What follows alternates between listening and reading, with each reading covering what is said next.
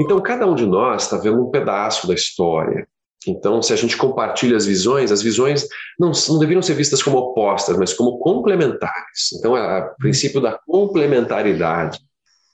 É um processo talvez um pouco mais demorado, no processo decisório de comunidade, pode demorar mais para chegar a uma visão comum, mas há um amadurecimento em que as pessoas falam e trocam, né? E aquilo, no final, é, certamente, né, quando se tomar uma decisão, todo mundo está se sentindo mais reconhecido e contemplado, essas pessoas vão participar do movimento. Quando a decisão é impositiva de pequenos grupos, os outros dizem assim, né, mas eu não tenho nada a ver com isso, eles decidiram, mas eu não concordo.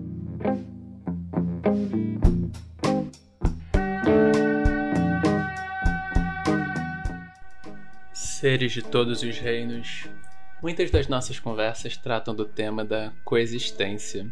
Eu vou até começar mencionando de passagem uma história que eu ouvi de alguém tentando se referir ao Dani do Coemergência como o Dudu da coexistência. Então, uma coisa meio Ruth Raquel, Dani, Dudu, Coemergência, coexistência. Mas a gente sempre tá nessa dança, né? E o desafio da coexistência envolve o fato de que a gente não consegue dançar sem frequentemente pisar uns nos pés dos outros. E com algumas pessoas acumulando bilhões de sapatos em seus closets e coisas do tipo. No, no atual contexto, tem esse problema adicional. Além da, de nós coexistirmos, a gente sabe que a gente gostaria de se juntar para produzir melhorias coletivas. Então, um tema relacionado ao da coexistência é o da política. E como a política às vezes envolve figuras, as, que nós, as figuras que nós chamamos de políticos, elas também viram parte da conversa. Bom, em muitas das nossas conversas, a tradição budista forneceu referenciais e práticas. Então, inclusive por conexão pessoal minha com essa tradição, é o Marcos Teles falando aqui, me ocorreu que seria muito relevante explorar a maneira como o próprio Buda lidou com esses temas: política, sociedade, coexistência. É verdade que os ensinamentos do Buda não têm esses temas como foco principal, mas sim a libertação ou a iluminação de nós mesmos e de todos os seres, isso dependendo de qual tradição budista está em questão. Mas não apenas a compaixão é central para qualquer escola budista e a ação compassiva em prol de todos os seres é especialmente importante para o budismo Mahayana, mas além disso, o próprio Buda foi perguntado sobre vários aspectos ligados à sociedade, coexistência política. Seja por casais que queriam saber como se encontrar em outra vida, para falar num, numa escala pequena, até por reis em busca de conselhos sobre fazer ou não campanhas militares, e no meio do caminho entre essas escalas, ele lidou frequentemente com questões ligadas a como sociedades poderiam funcionar e prosperar e ter paz. Bom, o tema da política desperta muitas paixões e um pouco de responsividade ultimamente, né? Sempre, creio eu, mas ultimamente mais. Uh, então eu fiquei pensando em alguns, algumas sugestões que poderia ser interessante dar antes de introduzir a conversa e de introduzir o, convidado, de apresentar o convidado. Uh, uma, algo que eu fiquei pensando como relevante a ser dito, é que o Buda, em certos assuntos, fala sobre monarquias, por exemplo, ou fala de certas posturas que ele recomenda em relação às tradições de uma dada sociedade. E não necessariamente falar sobre esses assuntos é um endosso a uma forma de governo, a uma certa tradição coletiva, por exemplo. Então, eu queria lembrar que dependendo da classe de ensinamento que o Buda está falando, uh, ou dependendo do contexto da enunciação, uh, o significado do que está sendo dito muda também, né? Então, isso é uma coisa importante a ter em mente. E uma outra coisa importante a ter em mente é que essa conversa ela não é voltada apenas para budistas. Ao mesmo tempo, porém, ela não é uma conversa voltada para budistas, mas não seria ideal, não seria a melhor forma de abordar os ensinamentos de, do Buda, por exemplo, ou de, de seres de outras tradições, apenas dentro de um pressuposto secular, como se a nossa autoconcepção da nossa sociedade fosse neutra. Então, o tema do materialismo, por exemplo. Quando a gente fala em secularização, a gente tende a pensar no materialismo como o padrão e em variações como sendo religiosas ou algo do tipo. E o materialismo ele é um pressuposto também, ele é ou um princípio ou um pressuposto, dependendo do quão analisado ele foi. Uh, então, essa é uma conversa que não é só para budistas, seria uma, um desperdício, assim, não é o objetivo de, de trazer esse assunto. Uh, porém, ele também não é neutro no sentido de que, por exemplo, o Buda fala sobre karma, sobre princípios que não são inteiramente compatíveis com a nossa visão de mundo contemporânea. Então, muita coisa é, muita coisa não é. Mas eu acho que é interessante ouvir sem reduzir também seres do passado ou seres de outras tradições a, a nós mesmos, né? Porque se for para ouvir a nós mesmos, a gente já. é só ficar em silêncio e ouvir a nossa mente de um lado para o outro. Então tem esse, esse ponto adicional que eu queria que eu queria trazer aqui antes do começo da conversa. Quem ainda não desistiu de ouvir, agora que nós estamos aí com alguns minutos de introdução, é, agora sim, o nosso convidado ele é o Marcelo Nicolodi, uma figura muito querida do SEB, um tutor do SEB, aluno do Lama Padma Santen. E ele é tradutor de vários livros budistas, inclusive o Buda Dharma, que é essa antologia de ensinamentos budistas, de sutras uh, mas muitos outros livros também.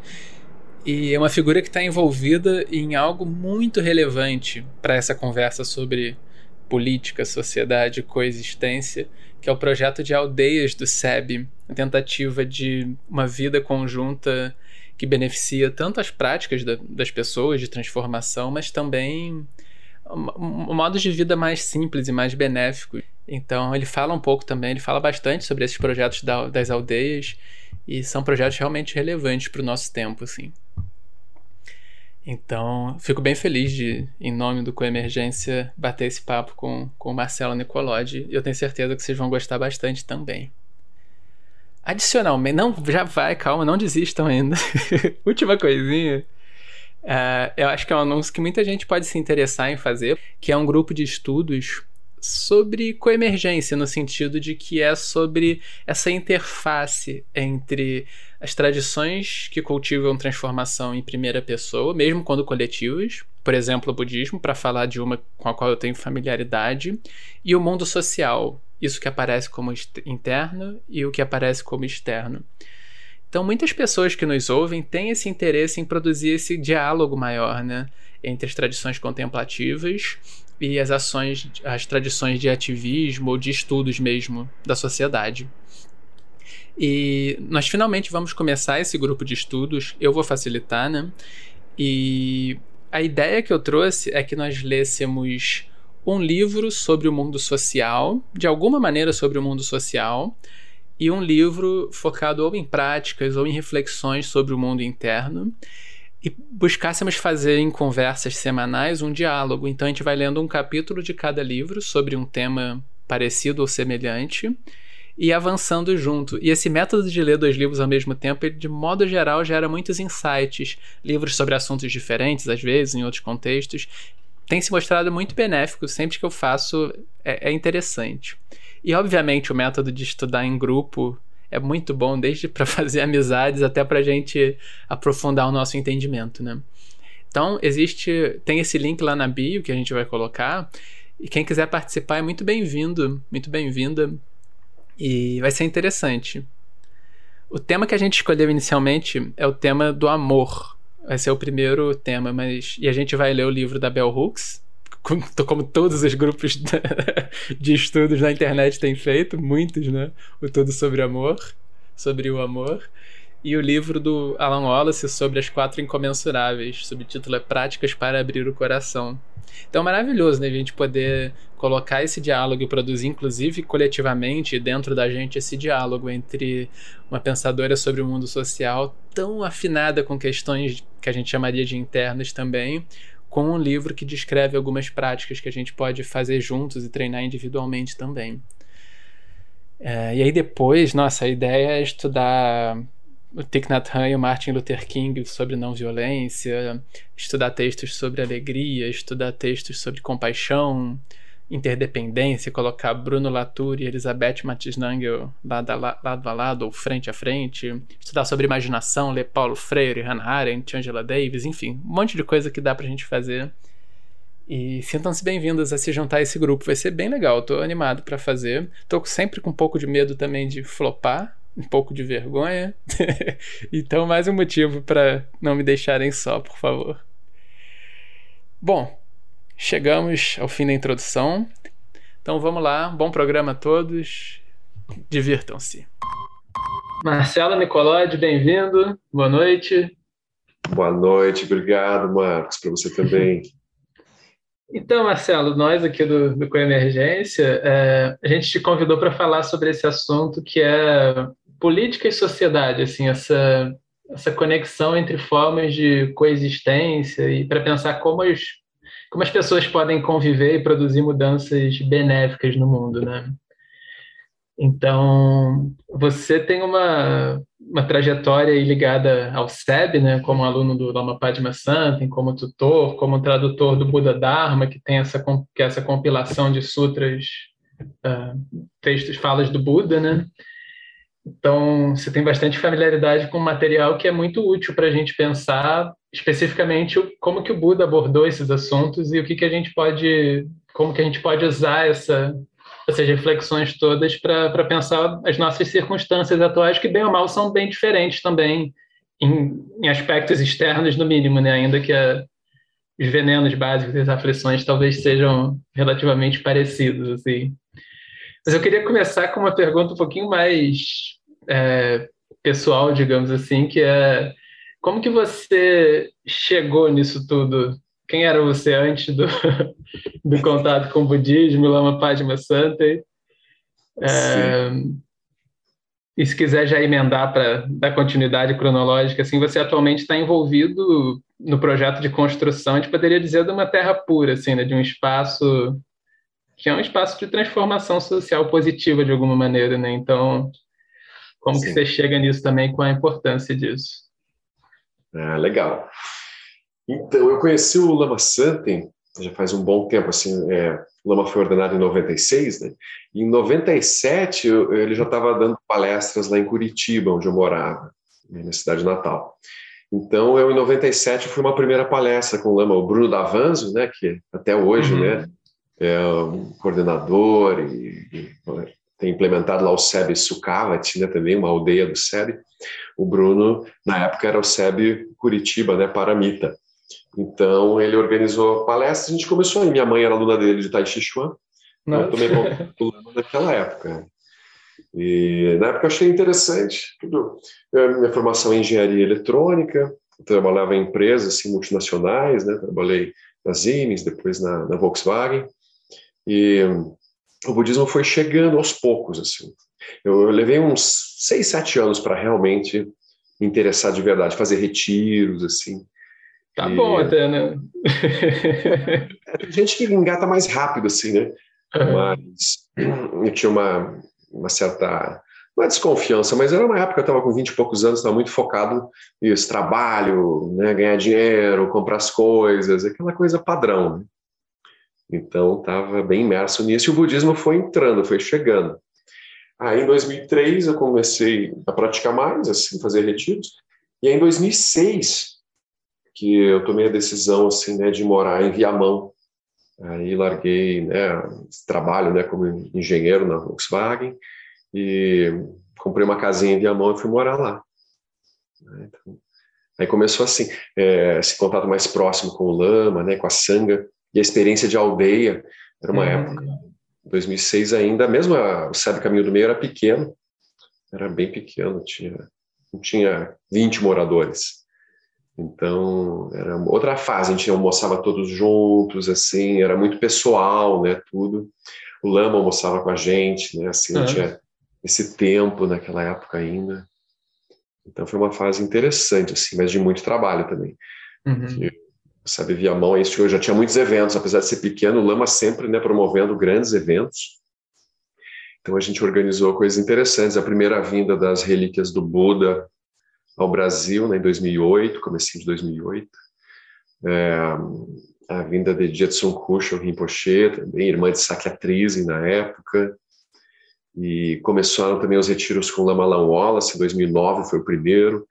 Então, assim, era tudo muito pequeno, tudo muito heróico, assim, né? Todo mundo fazendo uhum. muitos, muitos, esforços, né? Com poucos recursos. Então, foi nessa época, assim. Então, teve essa experiência de aldeia. E aí, também fazendo mais adiante retiros fechados, fiz, fiquei um ano e meio no SEB da Armata, em retiro, fiquei seis meses no SEB Alto Paraíso. Então, a gente vai tomando contato com outras aldeias também, é, mesmo em retiro, a gente acaba meio que né, participando num pedaço ali né, da aldeia. Aí também, é, também sempre acompanhei né, o desenvolvimento das outras. Né, sempre fui muito amigo do Ricardo Pellegrini. O Pellegrini também ajudou muito aí na construção de várias aldeias, né? Uhum. Sempre acompanhou os problemas e questões. E aí, quando foi em 2018, aí a Sanga aqui do Rio e Minas estavam se movimentando para buscar né, um lugar para construir né, um espaço uma Era um sonho antigo, desde 2005 ele já sonhava, mas hum. aquilo é, demorou um pouco assim. E aí estava amadurecendo ao ponto de ter já uma lista de pessoas interessadas e tudo. Aí quando foi em 2018 eu saí de um retiro lá de, de seis meses em Alto Paraíso e aí me convidaram assim para ajudar, né? Disse, ah, então vamos lá, vamos, vamos, vamos participar, né? Daí abracei um pouco a causa.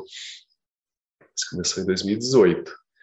É, a gente levou um ano e pouco para comprar, né? A gente, em setembro de 2019 a gente comprou a terra e aí começou o processo né, de desenvolvimento e construção. Eu estou morando aqui desde abril de 2020. Uhum. Né, uma casinha aqui do dono anterior. Então, uma área muito interessante, né? 150 hectares, grande a fazenda, dos quais 120 já são mata reflorestada. Então, parcela grande, assim, né? Bonita, assim, de mata e 30 hectares para a gente desenvolver as atividades gerais, né? construir área de eventos, área de moradores, e assim por diante. Uhum. Estamos nesse processo, assim. Claro que não é rápido, né? e essa fase inicial é uma fase meio pioneira, então não tem muita gente. Todos os SEBs não tem muita gente no início. Então, poucas pessoas né, acabam fazendo bastante assim, uhum. até ganhar né, uma velocidade. Para quem não tem familiaridade com o SEB, até eventualmente com o próprio budismo, assim, é, o que, que, seria essa visão de construir aldeias e por que, que isso é benéfico? Sim, o Lama escolheu né, essa denominação aldeias, uhum. de rede de aldeias SEBs, né? Uhum. Então, é uma forma assim, né, de mostrar também remeter um pouco à sabedoria dos povos originários, né, que o Lama sempre está em contato, uhum. sempre estabelecendo boas conexões. É, mas as comunidades budistas já existem assim, né?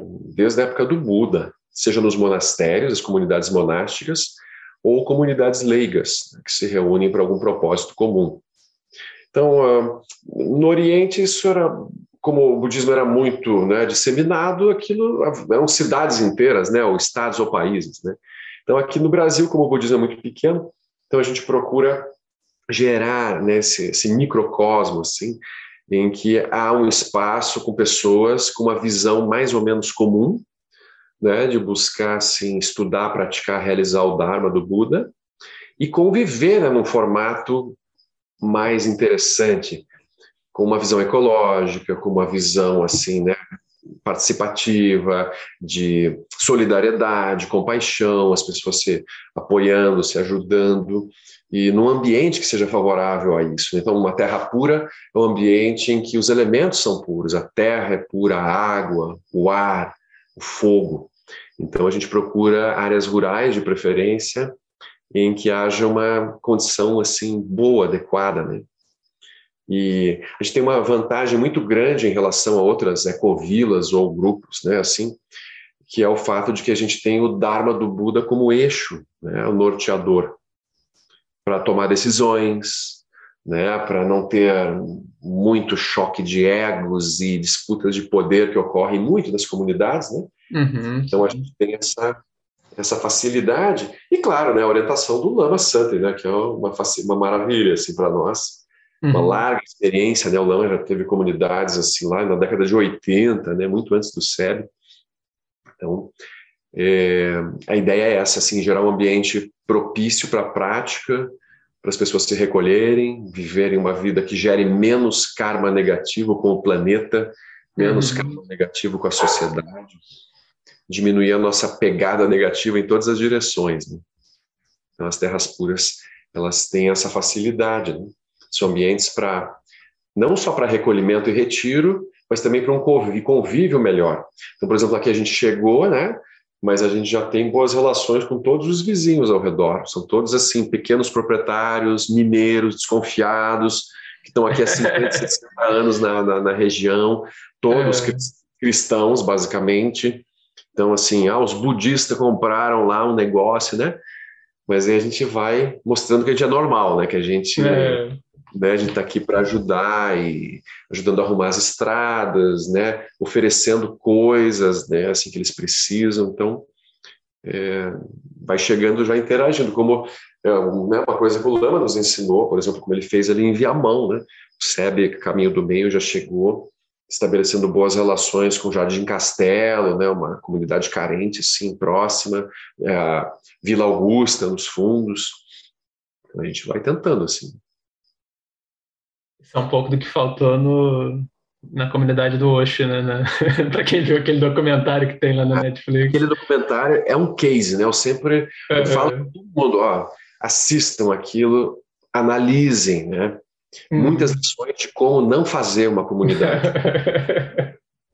Quando você é. acha que eu tenho dinheiro, né? Tenho muitas pessoas, e tenho pessoas poderosas no grupo, eu posso fazer o que eu quero, isso né, não vai dar certo. Uhum. A confusão, né? Com certeza. O Lama sempre fala também, essa já é uma visão mais tibetana, assim, de a gente tem que pacificar as energias locais. Uhum. Não só os seres humanos, mas os seres sutis também. Deuses e demônios das regiões, em todos os níveis, né? Então uhum. a gente uhum. tem que chegar assim com cuidado, estabelecendo, né? Eh, essa, a gente não chega assim derrubando tudo, empurrando tudo, né, impondo alguma coisa, a gente chega né, assim, familiarizando, evitando matar os animais da região, né, cuidando também da, da vegetação, mexendo o mínimo necessário. Então, isso tudo é, evita obstáculos. Né? Os obstáculos uhum. surgem. Quem conhece essa história do budismo tibetano, uhum. é, o guru Rinpoche chegou ao Tibete para ajudar a construir o monastério de Samye, é, se diz né, que o, o rei e o abade Shantirakshita tentavam construir e havia forças contrárias, sutis, que geravam um monte de problemas, as coisas caíam, desmoronavam, havia chuvas, inundações, e aquilo não ia para frente. Uhum. Então tem essa coisa de também pacificar né, os obstáculos sutis. Em todos os níveis, né? Todos os níveis. Hum, como a gente falou de conversar incluindo alguns textos que você traduziu no Buda Dharma, enfim. Uh, tem dois pontos que, que eu vejo que se conectam um ponto com essa nossa conversa inicial sobre a relação da comunidade com os ambientes em que ela está inserida, né? Tanto de interação humana quanto mais amplos, assim. Então, eu estou pensando, por um lado, o Buda enfatiza muito a importância da gente ter amizades que estão fazendo, seguindo na mesma direção em que a gente está seguindo, né? Porque a nossa mente vai tendendo a, a, se a se acomodar de maneira parecida com aquilo com que ela está convivendo, né? Aquilo em que a gente presta atenção, ela vai adquirindo aquele formato também. E por outro lado, eu estou lembrando de como ele cria uma, uma comunidade mendicante então, existe também uma valorização de não se isolar, de manter relações com pessoas que não estão fazendo a mesma coisa e permitir, inclusive, que essas pessoas ofereçam algo, né? Que no caso era o alimento, assim, no caso era algo extremamente necessário. Você poderia falar um pouco, assim, não sei se você lembra de algum outro exemplo da, da necessidade dessas duas coisas, assim, do contato com, com quem está fazendo a mesma coisa e com quem não está. Sim, é com certeza, né? O Buda ele constitui a sanga, né? Então, há essa noção de sanga, ou seja, a comunidade daqueles que buscam o caminho da iluminação.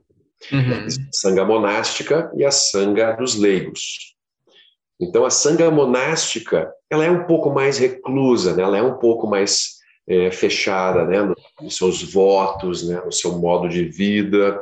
Há uma interação com a sociedade, não há dúvida, mas é, também havia um recolhimento maior da sanga monástica. Então, desde o início, o Buda criou o retiro anual de três meses, em que eles passavam todos em prática, isolados, né?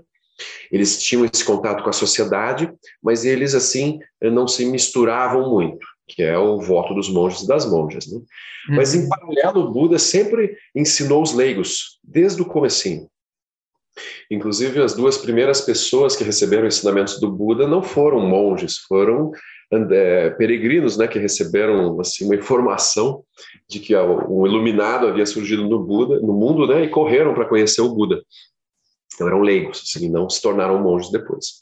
Uhum. Então, é, tem esse compromisso entre isolamento e ação no mundo, né, contato com o mundo. Então, é, aí tem diferenças de abordagem de acordo com o caminho também que é seguido. Então, no caminho monástico estrito, especialmente no caminho que a gente chama do ouvinte, há um isolamento maior. O caminho Mahayana, que é o do grande veículo, né, que é um, segundo movimento que a gente poderia dizer né, na história do budismo, ele já prega essa interação social muito mais ampla. Sendo que o caminho Mahayana a gente poderia chegar ao ponto que o ideal último seria o exemplo de Vimalakirti, né, um sutra famoso, né, o Sutra de Vimalakirti, em que é um ser iluminado né, que interage em todas as esferas da sociedade, todos os níveis, desde o submundo até as esferas mais sublimes, assim. Então ele passeia no meio disso, sem se abalar e sempre ajudando todo mundo e conduzindo todos ao Dharma. Então não há isolamento nenhum. Uhum. Mas há caminhos mais estritos, mais isolados também. Então, eu acho que o, o Buda, isso que é interessante no budismo, ele tem uma abertura para vários formatos de comportamento.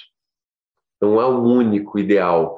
Você vai ter o yogi tântrico das cavernas que passa 40 anos fazendo práticas, sem ser monge ou monja, por exemplo. Você vai ter os grandes lamas e homens e mulheres, né, que são casados e têm famílias e regem comunidades grandes assim, no Tibete, no exílio, em qualquer outros, outros países, você vai ter exemplos de sanga monástica mais em, é, inserida na sociedade e outras menos. Então você vai ter países de tradição monástica em que a sanga é muito atuante. Uhum. Por exemplo, na história do Vietnã, na Guerra do Vietnã, os monges budistas tiveram assim uma queda de braço muito forte o governo do Vietnã do Sul na época, né? Uhum. Então, tanto que o Thich Nhat Hanh foi exilado, né? Por exemplo. Uhum. É. Então, é muito muito engajados, muito ativos, assim. A gente tem exemplos também, por exemplo, em Myanmar, né? A antiga Birmânia, também lá os, a sanga monástica muito participativa. No Sri Lanka, então, não há um modelo único. Não há um modelo único. Então, o Buda, ele conduz para ambas as coisas. Tem períodos de isolamento e momentos também de interação com a sociedade. Uhum. Então, mesmo no SEB, por exemplo, no SEB a gente tem, o Lama sempre sugere retiros fechados, isolados, seja de 10 dias, um mês, três meses, um ano, três anos. Então, é interessante que a pessoa consiga se isolar e intensificar a prática pessoal, mas também é interessante que ela saia do retiro e interaja né, com o mundo, com a comunidade como um todo, né, a Sangha já, e também com pessoas normais, vamos dizer assim, não budistas. Uhum. Né? No Brasil, o normal é não ser budista. Exceções, né? É. São casos assim meio exóticos. Né? Então eu vejo assim, que não há um formato único. Uhum. Então, essa... Legal. Um, Outra questão interessante para pensar a relação entre, digamos, política e o treinamento da mente, do coração, é o fato de que o próprio Buda era um príncipe, né? Ele seria um rei e ele optou por não ser, por seguir um caminho e fazer práticas. E quando ele atinge realização, ele não deu nenhum indício de que se arrependeu, né? Não, gente, é furada, vamos entrar para política. Então, mas isso também não é uma fala antipolítica, assim, o que eu queria dizer é que uh, ele, buscando a forma mais compassiva de agir no mundo, ele optou pelo, pelo caminho que a gente chamaria de espiritual, assim, pelo caminho de prática, né? Uh, o que, que isso, isso indica algo sobre a relação, digamos, entre o treinamento, o cultivo dessas qualidades, a criação de comunidades voltadas para isso e a política, assim, no sentido de o que é mais efetivo para a ação compassiva ou a gente precisa de tudo, enfim. O que, que essa escolha dele nos diz? É, isso é bem interessante, né? Quando o Buda nasce, tem aquele sábio, a, a cita, né? Que olha para a criança, vê os sinais e diz né, para o pai dele: esse menino pode se tornar ou um monarca universal, um Chakravartin, ou um Buda. Então ele, ele eh, se diz, né, que tanto os Chakravartis, né, esses reis, né, que giram a roda do Dharma, a roda do Dharma num formato, né, espalhando o Dharma por todas as direções, mas num formato mais realmente político. E um Buda, eles têm uh, sinais nos, nos, corpos deles que são similar, similares, as 32 marcas maiores da perfeição. Mas eles podem adotar caminhos um pouquinho diferentes, né? Então, o Buda Shakyamuni tinha uma função específica, que era girar a roda do Dharma numa época em que aquilo não havia mais. Uhum. Então, ele realmente tem a missão né, de gerar a sanga, dar o exemplo para a sanga, manter aquilo tudo funcionando para que aquilo sobrevivesse a ele, né? Então, é, a função dele como Buda é bem específica. Agora, a gente vai encontrar depois, ao longo da história do budismo, grandes mestres, assim, professores que tiveram funções políticas, né? especialmente no Tibete, na China, no Japão. Então, você vai encontrar é, essa mistura né, de atividades. Elas são contraditórias, Vamos pensar assim: política é uma coisa do Sansara, ou seja, é uma tentativa de organizar o mundo condicionado. Então, é uma atividade sansárica, portanto, tem problema inerentemente. Não há como criar uma política perfeita, né? Sempre vai ter confusões. Mas é necessário, é útil gerar né, que um, um país, um estado, um ambiente harmônico, favorável para a prática, para que o teu povo possa prosperar e praticar e melhorar né, como seres humanos. Então a gente vai encontrar histórias de, em que bodhisattvas eram reis. Muitas histórias de bodhisattvas que eram reis e governavam os seus países de acordo com as leis do Dharma. Né? A gente vai ter exemplos também no reino humano, como o rei Ashoka, que é o, talvez o exemplo mais consumado disso, né? um grande rei do Dharma, né? que governou lá por 260 anos de Cristo, mais ou menos, né? Na Índia criou aquele império, né? No norte da Índia, acho que é o Império Maurya, se não me engano. E o Ashoka ele, ele governou dessa forma, né? Ou seja, com é, de uma forma é, igualitária, não sectarista, trazendo né, proteção para vários lugares, mas houve uma expansão territorial, com certeza. Então há essa ideia também de que um rei do Dharma ele deve expandir os domínios do Dharma. Então isso é bem complexo. Isso gera distorções também ao longo da história, bem uhum. complicadas assim na história do budismo, né? Uhum. A gente vai encontrar, por exemplo, na Segunda Guerra Mundial, alguns, né, monges zen ou né, praticantes zen apoiando o movimento do exército japonês, né? Uhum. Então aquilo é esquisito assim, né? É. fácil de distorcer. Mas o Buda é isso. E, apesar de ele não ter se tornado um político, o Buda aconselhou os reis da época. Por onde ele andou, ele tinha um diálogo direto com o rei Bimbisara, é, com o rei Prasenadit, e com os filhos deles também, o rei Ajatashatru depois. Então, o Buda ele teve diretamente assim relacionado né, à política da época na, naquele norte da Índia por onde ele circulou. Uhum. Uh, tem algum desses textos que você acha que pode ser interessante a gente introduzir agora, que você, você lembra, que você acha especialmente relevante? Eu acho que tem um assim que é muito interessante, que nem é o Buda, é um discípulo do Buda que conversa com o rei, quer ver? Hum. Vou pegar aqui esse trecho. É...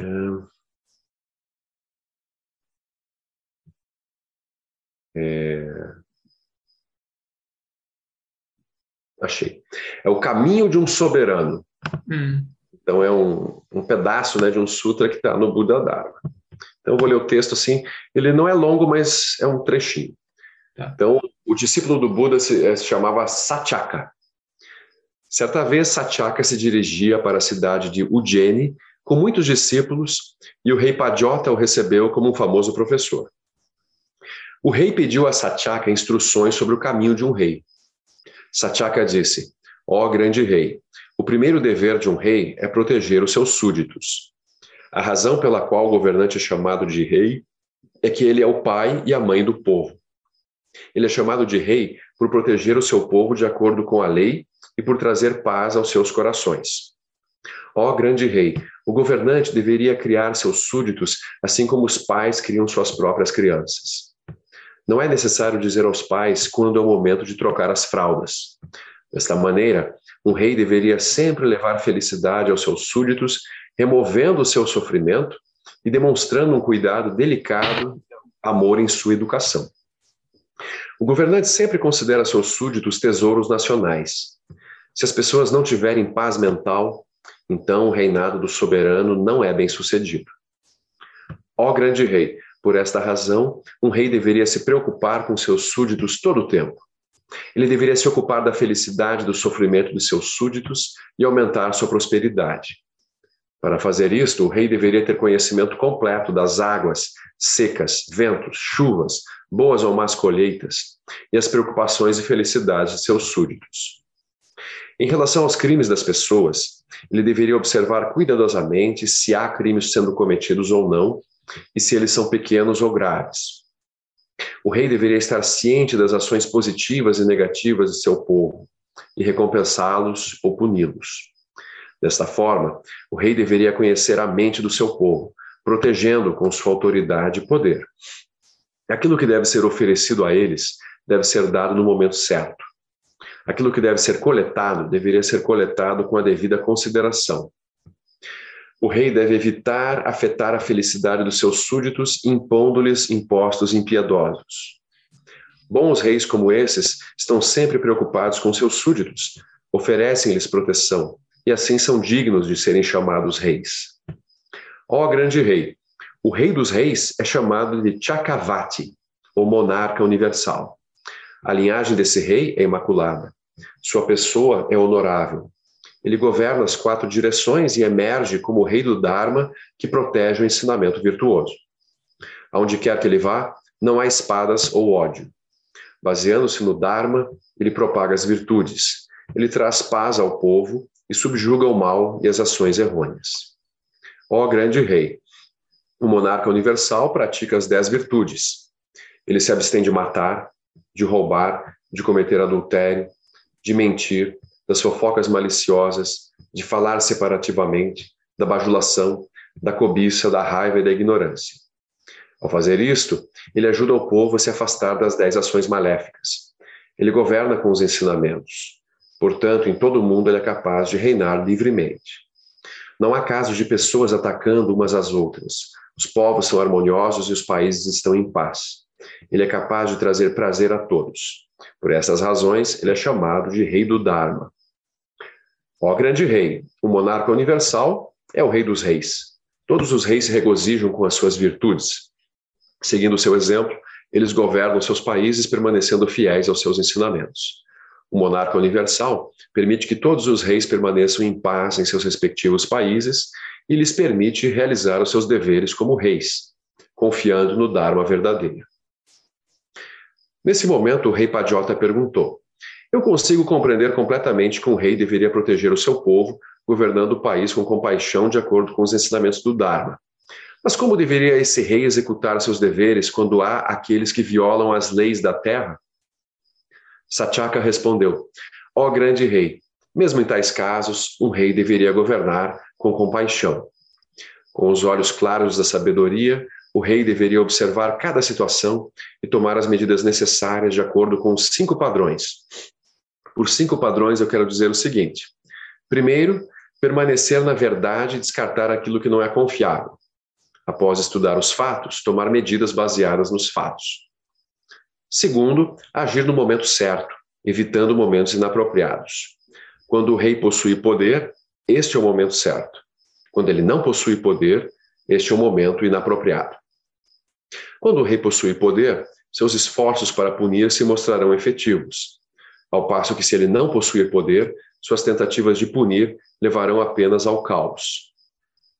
O rei deveria esperar pelo momento adequado, Terceiro, aplicar a razão ao promulgar julgamentos e evitar aquilo que não é racional. Sempre avalie a mente do criminoso, discernindo se ele pretendia cometer o crime ou não. Se não havia intenção negativa por trás da ação, essa ação deveria ser perdoada. Quarto, fale gentilmente, evitando palavras agressivas. Avalie o crime à luz das disposições da lei, contenha os efeitos do crime, esclareça a natureza da ofensa com palavras gentis e faça com que o criminoso tenha ciência do crime que cometeu. Quinto, sempre seja compassivo e nunca se deixe levar pela raiva. O crime deveria ser abominado, não o criminoso. Seja compreensivo e faça todos os esforços para que o criminoso se arrependa do mal que cometeu. Diante dessas palavras de Satyaka, o rei disse: Ó oh, professor, se houver ministros de Estado que não estejam focados nas políticas do Estado, mas que estejam apenas preocupados com ganhos pessoais, que aceitem subornos, que distorçam as políticas do Estado, que despertem a corrupção nas mentes das pessoas, o povo começará a desconfiar uns dos outros. Além do mais, os fortes pressionarão os fracos, os de status elevado menosprezarão os de status inferior e os ricos enganarão os pobres. Visto que os desonestos derrotarão os honestos, os infortúnios passarão despercebidos. Como resultado, aqueles que são sinceros e leais deixarão seus postos. Os maquinadores e aqueles de duas faces assumirão as rédeas do governo. Aqueles que estão preocupados não mais expressarão suas opiniões, temendo represálias, enquanto que os corruptos abusarão de sua autoridade para ganhos pessoais e desconsiderarão completamente as necessidades dos pobres. O governo não será capaz de funcionar com efetividade e a corrupção na política se estabelecerá porque os funcionários públicos não têm mentes sinceras. Como deveriam ser julgados tais funcionários? Satyaka respondeu: Ó oh, rei, tais funcionários são ladrões que roubam a felicidade do povo e deveriam ser considerados os piores inimigos do Estado. Isto porque eles enganam os governantes, assim como o povo, e causam desordem e caos no país. Um governante deveria punir tais pessoas severamente. Ó rei, em um reino onde os assuntos do Estado são conduzidos de acordo com o Dharma, uma das ofensas mais sérias ocorre quando as pessoas não recordam com gratidão o que elas devem aos seus pais por sua criação. Elas roubam seus pais ou não seguem os ensinamentos dos pais. O que uma criança deve aos seus pais é muito grande. Mesmo que devotasse toda a sua vida cuidando deles, não seria capaz de retribuir completamente. De fato, aqueles que não são leais ao governante e que não se devotam aos seus pais devem ser considerados os piores criminosos e deveriam ser punidos adequadamente. Além do mais, ó rei, em um reino governado de acordo com o Dharma, aqueles que não acreditam nos três tesouros, mas que destroem templos e que queimam sutras, aqueles que capturam monges e que os empregam para seus próprios propósitos, e aqueles que abusam do Dharma, são culpados das mais atrozes ofensas. Eles enfraquecem a confiança e a crença das pessoas, que é a base para ações positivas. Tais pessoas transformaram em cinzas as raízes das ações positivas e estão cavando suas próprias covas. Ó Rei, esses três crimes são os mais sérios e deveriam ser julgados e punidos adequadamente. O resto, mesmo que pesado, deveria ser considerado leve em comparação. Então o rei disse a Satyaka: Ó professor, se surgir uma rebelião contra um rei que segue o Dharma, ou se houver qualquer ataque de outro país, é comum mobilizar o exército e se preparar para isto. Em tais casos, como um rei deveria responder à situação? Assim questionado, Satyaka respondeu: Ó rei, neste caso, um rei que segue o Dharma deveria manter três pensamentos em sua mente. Primeiro, visto que os rebeldes ou invasores estrangeiros pensam apenas em matar e em torturar o meu povo, eu, como governante, devo impedir o sofrimento do meu povo usando a força militar. Segundo, se eu puder encontrar quaisquer outros meios além de recorrer à força, devo empregá-los para dominar os rebeldes ou os invasores estrangeiros. Terceiro, farei qualquer esforço para capturar meus inimigos vivos, sem matá-los, eliminando desta forma suas forças de ataque. Ó rei, um governante deveria manter esses pensamentos em sua mente em primeiro lugar. Então, designando líderes para seus postos com ordens específicas, ele deveria liderá-los na batalha. Quando esses procedimentos forem seguidos, os soldados na frente de batalha estarão livres da covardia em resposta à autoridade e dignidade do governante. Eles compreenderão a autoridade do governante, apreciarão a benevolência do governo do rei e entenderão a natureza da batalha. Então, oferecendo apoio total aos desejos do rei, eles se regozijarão com o pensamento de que a benevolência de seu rei afastará as aflições dos próximos anos, e eles responderão ao débito de gratidão que sentem pelo rei esforçando-se na batalha. Com estes pensamentos, guerras são vencidas.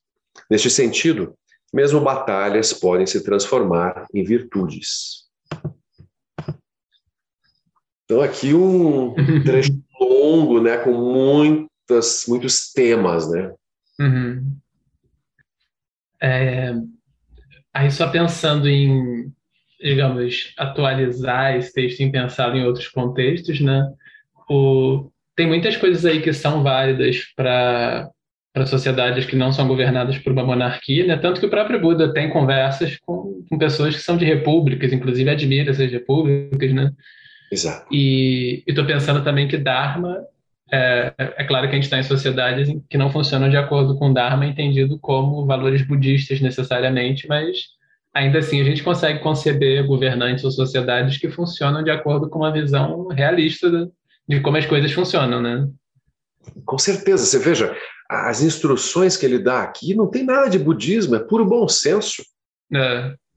É óbvio que um governante não deveria querer matar, roubar, praticar sexo impróprio, mentir, agredir. Quando um governante ele tem uma ética interna, ele tem uma moralidade fundamental, aquilo deveria ser a base do comportamento do governo dele.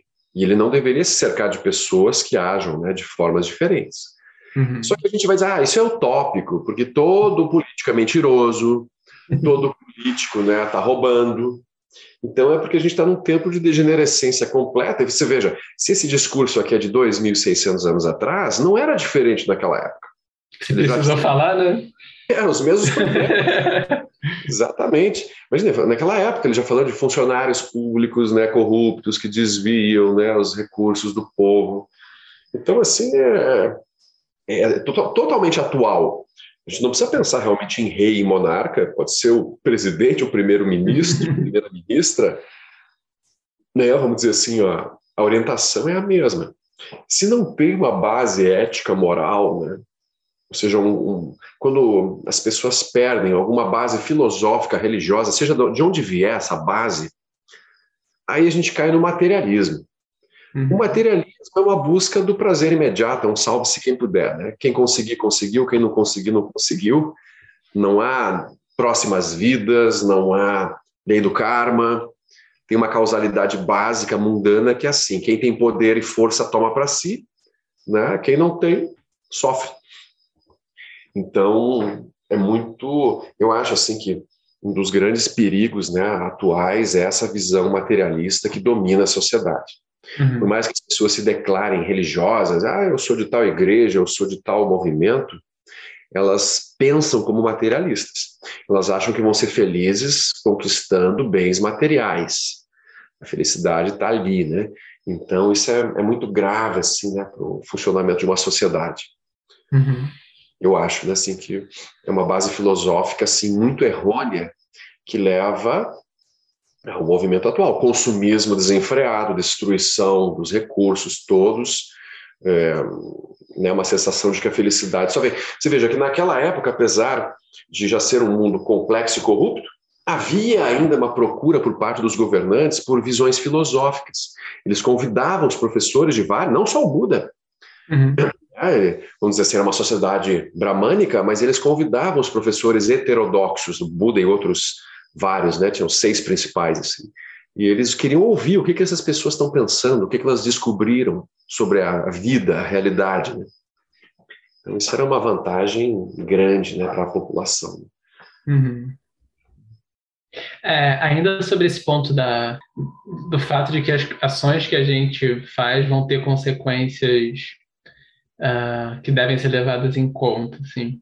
Estou pensando que deve ter pessoas ouvindo que não têm familiaridade, talvez até com a ideia de karma, ou tem uma familiaridade com uma ideia de outras tradições de karma, talvez. Uh, e também estou pensando que, em alguma medida, a gente poderia falar um pouco sobre que tipo de ações acabam causando consequências negativas e que é importante evitá-las. Se você quiser mencionar um pouco essa lista. Uh, e eu, eu sempre penso que, mesmo pessoas que que talvez, no mínimo, possa manter aberto uma ideia como karma ou como continuidade de vida para além do tempo de uma vida, mas eu acho que algumas coisas sobre esses princípios são claros o suficiente para a pessoa conseguir ver o peso que tem na sociedade, né? por exemplo, se a gente olhar a ação de mentir hoje, uh, o quanto coletivamente a gente vai perdendo a capacidade de pensar juntos e de conviver, porque a gente começa a viver em um mundo de, de fantasia um pouco. Eu penso sempre sobre a sociedade dos Estados Unidos, assim. Então, como é uma sociedade constituída, como o Brasil também, com base em escravidão, com base em muitas violências e roubo de terra, uh, a história que eles contam sobre eles não é essa. É uma autoimagem muito incompatível com, com o processo histórico que de fato os produziu, né? Uh, e eles vão se perdendo nisso, porque todas as ações e todas as guerras vão tendo uma justificativa totalmente desconectada do que realmente está acontecendo, assim. Então, a gente infelizmente pensa sobre essa sugestão de não cometer essas ações, assim, matar, roubar, violência sexual, mentir, etc a gente pensa em termos de mandamentos, assim, então, já que não existe essa base religiosa, então não faz sentido nem falar nisso. Mas se a gente olhar, de fato, são coisas muito complicadas, né? A gente se perde no meio disso, a gente perde a capacidade de conviver juntos no meio Com disso, certeza. né? Eu acho, acho que são observações pragmáticas. O Buda tem uma uhum. postura muito pragmática. Uh, uhum. Todos os ensinamentos dele são assim. Ele fala, né? Olha, vocês ouçam o que eu estou falando e apliquem se quiserem. Se vocês virem né, que faz algum sentido e traz algum benefício para vocês, usem. Se vocês acharem que não vai ajudar, descartem. Ele não promulga né, nenhum dogma, nenhuma verdade assim absoluta sobre a religião em si, né? É. Então isso é muito libertador. Eu acho que isso até é, essa, essa, essa abordagem do budismo faz com que ele seja até que bem aceito em muitos ambientes, né? Por ele não chegar dizendo que ele sabe tudo, né? é interessante. Agora, é, é, essas são coisas fundamentais da sociedade que todas as religiões, em certa medida, compartilharam ao longo da história. Para ter sociedade, tem que ter um, um, nível de respeito mútuo. Se todo mundo se mata, tipo assim, eu vou lá e tomo o que eu quero na força o tempo todo, aquilo vira um caos, uma anarquia, né? Então, é, como gerar uma ordem social mínima? A gente não sabe né, como que os homens das cavernas lá foram se organizando, inicialmente eram bandos pequenos que foram crescendo, e como é que eles, quando dois bandos diferentes chegavam para coletar alimentos no mesmo local, como é que eles agiam? É? Então, aparentemente, o Homo sapiens eliminou todos os outros tipos de, é, de humanoides, né? vamos pensar assim, os neandertais e outros assim. É interessante aquele livro Sapiens, né, do Yuval Noah Harari, em que ele faz essa análise, né, que o Homo sapiens sempre foi extremamente agressivo. Por onde ele passou, ele eliminou a concorrência, assim, rapidamente, né? E, especialmente a megafauna, né, como ele chama, né? Assim, tem estudos, né? O, o Homo sapiens chega numa ilha, em 50 anos a megafauna desaparece, porque ou ele come ou ele elimina por medo. Então é uma coisa assim, né? E o homem foi fazendo isso também entre os próprios sapiens, né, disputando território, etc.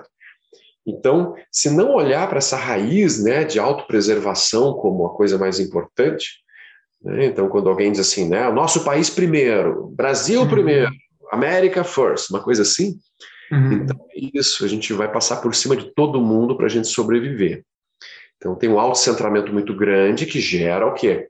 Desejo e raiva. É o mecanismo fundamental da roda da vida que o Buda aponta. Ele é válido para qualquer ser senciente, não é nem só seres humanos. Ou seja, os seres operam por autocentramento, ignorância, desejos e raiva para defender né, as próprias identidades, os próprios papéis. Isso é atemporal. Uhum.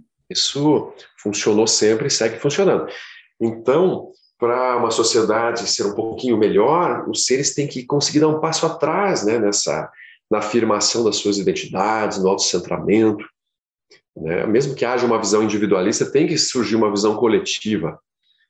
Né? Senão, não tem como. Né? Uhum. A gente vê os exemplos práticos, né? As sociedades que estabelecem melhores relações com seus vizinhos, elas prosperam, elas crescem mais em todos os sentidos né, na história da humanidade. assim. Agora, aqueles que dizem assim, nós somos melhores, nós somos os principais, nós vamos passar por cima de vocês todos porque vocês são inferiores.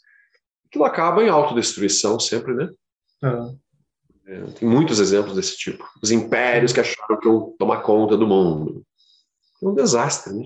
Uhum. Eu, eu, eu, recentemente reassisti, tem uma série né, do Ken Burns sobre a Guerra do Vietnã. Uhum. É, são dez episódios longos, assim, é, é, um estudo muito bacana, muito interessante. É, e aí mostra o exército americano no Vietnã, jovens sem propósito lá, eles não queriam estar lá, eles não entendiam o objetivo daquela guerra, eles estavam lá matando jovens, mulheres, crianças, e não entendendo por que, que eles tinham que estar lá, né? eles não queriam estar lá. Então você vê assim, quando um país não tem um senso de propósito claro e não comunica isso né, para o seu, pro seu povo, aquilo gera um, um, malefício assim, né, que não tem tamanho. Uhum. Então, é, tem muitas lições para se evitar. Agora, o, o ponto é o seguinte: não tem como construir uma sociedade interessante se os seres individualmente não tiverem algum tipo de treinamento, de, de autoaperfeiçoamento, de melhoria. Né? Uhum. Eu sempre gosto de dar um exemplo. Como é que você faz um bolo bom com ingredientes estragados? Não, não é. funciona. Ou seja, se você tem pessoas tomadas por raiva, por desejo intenso, por ganância, por competitividade, a sociedade não vai se constituir de uma forma positiva. Por isso que você vê o exemplo do Buda. O Buda conversou com todos os governantes e reis e generais.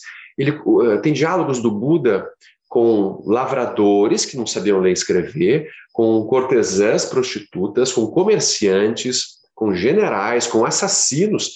Por exemplo, tem o famoso caso de Angulimala, que matou 99 pessoas, né?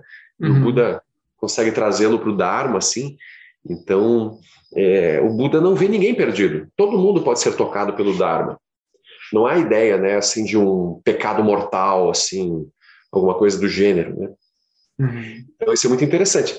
Então, ele vai influenciando a sociedade sem ter que mudar a sociedade.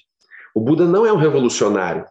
Ele não, não falou para o povo: levantem sem armas, vamos derrubar o sistema de castas da Índia. Matem os brahmanes. Uhum. Não fez isso. Ele dialogou amistosamente com todo mundo, mas ele apontou as falhas e os erros. Tanto que na sanga budista, todas as castas foram acolhidas e podiam se tornar monges e monjas e praticantes leigos, né? Então isso era revolucionário de uma certa forma. Mas o Buda não, pode ver como ele não destruiu a ordem familiar, ele, ele apoiava, né? Respeitem seus pais, suas mães. Ele via que a família era a base da sociedade na Índia. Então ele não vai puxar o tapete para gerar uma anarquia, um caos.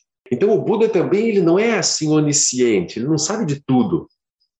Ele, isso é bonito de ver no Buda Dharma como ele vai corrigindo as coisas ao longo do tempo. Ele percebe é, problemas e ele vai melhorando a sanga. Ele não é alguém que diz assim, olha, eu sei de tudo, né? Deus falou comigo, o Brahma falou comigo e eu vou dizer para vocês agora tudo que é verdade. Não, ele vai construindo o processo. As regras monásticas não foram promulgadas de uma única vez. Ele foi, ao longo das situações práticas, ele foi gerando é, regras, né? Porque as pessoas precisam de regras. Uhum. Como elas não têm lucidez ainda completa, elas precisam de alguma coisa para nortear, né? Então, você veja, o Buda ele foi influenciando a sociedade dessa forma assim, é, lateral, né? Ele não uhum. deu de frente. Uhum. Interessante. E é incrível o quanto funciona, por outro lado, né? Porque ele simplesmente, ele simplesmente dissolve dentro da sanga, não tem castas mais. Então ele não chocou ninguém, mas ele fez o que ele achava que tinha que fazer. Isso é uma ação extremamente eficaz, né? Não, e eu acho que uma forma de avaliar né, o sucesso disso é que 2.600 anos depois a gente está falando disso. É. Ninguém aqui está preocupado com a forma como Alexandre o Grande estabeleceu o império dele. Isso é história. Isso ficou para trás. Agora, o que o Buda fez para influenciar as pessoas nos é útil até hoje. Uhum. É, então, acho que isso é, o exemplo dele é muito interessante, né? É o que o Dalai Lama faz. Uhum. O Dalai Lama, ele não dá de frente nem com os chineses. É né, que invadiram, torturaram, destruíram o país dele, né, e a gente sabe tudo, não vou entrar em detalhes, mas ele nunca levantou uma atitude beligerante, mesmo na época do Mao Tse Tung, uhum. né, na Revolução Cultural, naquele absurdo que aconteceu, né, ele, o Dalai Lama não saiu daquela posição, né, amor, compaixão, bondade, equanimidade, é, então, é, são exemplos vivos né, de que a lucidez é muito mais forte que a violência. Uhum. É muito mais forte. E como que fica a ideia de ação irada nesse contexto? Sim, a ação irada, né, como até no próprio texto que a gente leu no final, o governante vai ter que entrar em batalha às vezes com o outro. Quando, quando há alguém fazendo uma negatividade grande, extrema, aquilo tem que ser parado. Uhum. Porque aquilo não só gera sofrimento para as pessoas que estão recebendo ação negativa, mas aquilo gera consequências muito ruins para aquele que está executando as ações. Então, a ação irada é por compaixão por todos envolvidos, não é só pelas vítimas. Não tem a noção de agressor e vítima aqui. Ou seja, há uma ideia de que todos estão em sofrimento, todos estão confusos, e a gente vai entrar cortando a negatividade. Como ele fala lá, punir o crime, não o criminoso. Uhum. Então, a ação irada é uma ação dura, contundente, que para, por exemplo, lá, você tem alguém num surto atacando pessoas na rua. Você vai prender, vai amarrar, vai bater com um pedaço de pau na cabeça, alguma coisa vai fazer para parar aquele movimento. Né? Uhum. Mas não é por raiva. Não é, uhum. não é aquela ideia assim, vamos eliminar os criminosos, ou vamos eliminar os povos, ou sei lá, vamos dizer assim, né, aqueles que nos escravizaram, vamos matá-los agora. Porque daí é uma, um ciclo né, de perpetuação da violência. Então, isso é um tema bem complicado. Como é que os movimentos sociais né, assim, vão conseguir se inserir nessa visão budista, por exemplo? Se o budismo acha que, que geralmente essa, essa linguagem de se opor nós contra os outros não é uma linguagem que funcione muito bem. Uhum.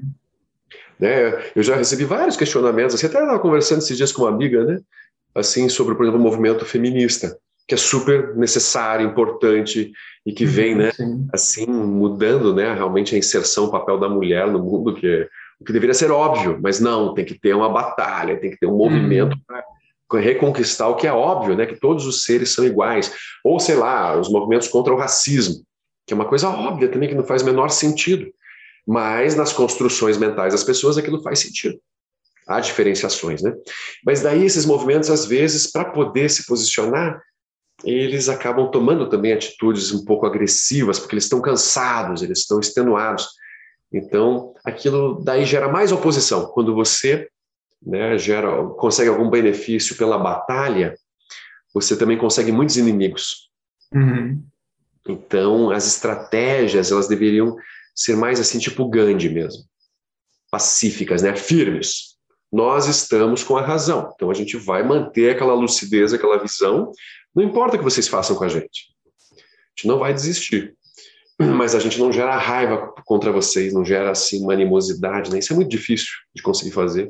É. Difícil até falar sobre, né? Porque uma coisa que eu vejo acontecer nessa, nas tentativas que a gente tem de conversar sobre isso assim publicamente é que frequentemente, assim, para dar os exemplos que você citou, né, dos movimentos de mulheres ou de, da questão racial, é que ou existe um silenciamento contra eles que é baseado em, no silenciamento da raiva, por exemplo. Então é apontar, não, eles estão sendo raivosos, e aí descarta tudo que está sendo demandado junto. Sim. E aí a gente acaba confundindo, uh, ou por exemplo, ah, não tem é na ideia de, do agressor e da vítima, que no nível relativo há, mas que você não consegue uh, é importante fazer essa distinção, como o texto fala ali, da, da pessoa com um certo conjunto de padrões que ela está mostrando. Mas como existe essa, esse silenciamento, a gente acaba achando que, bom, então a raiva é vantajosa, então que também não é o caso. Não é o então, caso. Começa, não é porque silenciaram a raiva para silenciar junto o que está sendo demandado, Sim. ainda assim não quer dizer que a raiva não estou negando que pode ter um contexto em que a raiva permite uma lucidez, mas não quer dizer que a raiva é vantajosa ou que vê o outro como o agressor, né? Como Sim. não quer dizer não. que isso é vantajoso. Tem que ter uma indignação, com é. certeza. Diante das distorções e do sofrimento da humanidade, é claro que a gente tem que assim ter um. Não, isso não está certo, não concordo é. com isso e vou me posicionar e vou debater. O Buda debatia com outros professores de uma forma ferina. Uhum. E é uma forma dura. Você vai ver no do Buda Dharma, tem passagens assim que o Buda é extremamente duro com algum professor. Então ele não é bonzinho. O budismo não quer gerar um monte de pessoas boazinhas. Então, por exemplo, se tem leis distorcidas, comportamentos, as pessoas têm que se posicionar contra. É. Só que isso não é raiva. Porque quando você gera raiva, você generaliza, você transforma o outro no inimigo. Aí, se você gerar mais inimigos, aí vai ser difícil você ter muito sucesso, que o teu sucesso vá longe com aquele movimento, sabe? Pode ter um ganho temporário, mas aquilo logo, pode ver, é o pêndulo da história, assim, né? É. Um, um, grupo vai contra o outro e adquire algum poder, daqui a pouco aquele outro grupo né, consegue devolver aquilo. Então, a violência é uma linguagem, o Lalama fala, a violência é uma linguagem obsoleta. Uhum. Funciona. Ela não traz resultados duradouros e positivos, né? Então, tem que ter firmeza, é, mas não gerar oposição como inimigos, né? Esse seria o melhor. Mas para fazer isso, a pessoa tem que ter realmente ter, ter um trabalho interno muito grande, né? Para não cair. Sim. Não é fácil. Ainda mais quando as distorções são absurdas, como uhum, no caso sim. do feminismo, do racismo, né? As coisas que, que as pessoas têm que lidar, né? É. São, são muito difíceis. Agora, mas daí surgem essas coisas. Então, a sociedade deveria falar abertamente sobre isso, todo mundo deveria poder falar e se expor, né? Para que não se gere também isso que você falou, um silêncio, às vezes, assim, né? Em que o tema não, não é amadurecido, né? Não é amadurecido, é. O que nos traz, inclusive, ao próximo assunto. Me parece que muitas vezes o Buda valoriza muito esse método do, de todo mundo se escutar, assim, e o Lama Padmasambhava, enfim, também, que é essa ideia de sentar em roda, de ver várias perspectivas. Uh, como você vê a importância desse método, digamos assim, dessa abordagem de ouvir todas as perspectivas? Sim, veja, é, como o Lama sempre explica, essa é a forma mais lúcida de agir em comunidade, porque ninguém tem a visão completa da situação. É, é velha história de vários cegos tateando o elefante. Uhum. Um diz o elefante é uma perna, é uma coluna grossa, assim, papapá. Outro pega no rabo, outro pega na tromba, na presa. Então, cada um de nós está vendo um pedaço da história.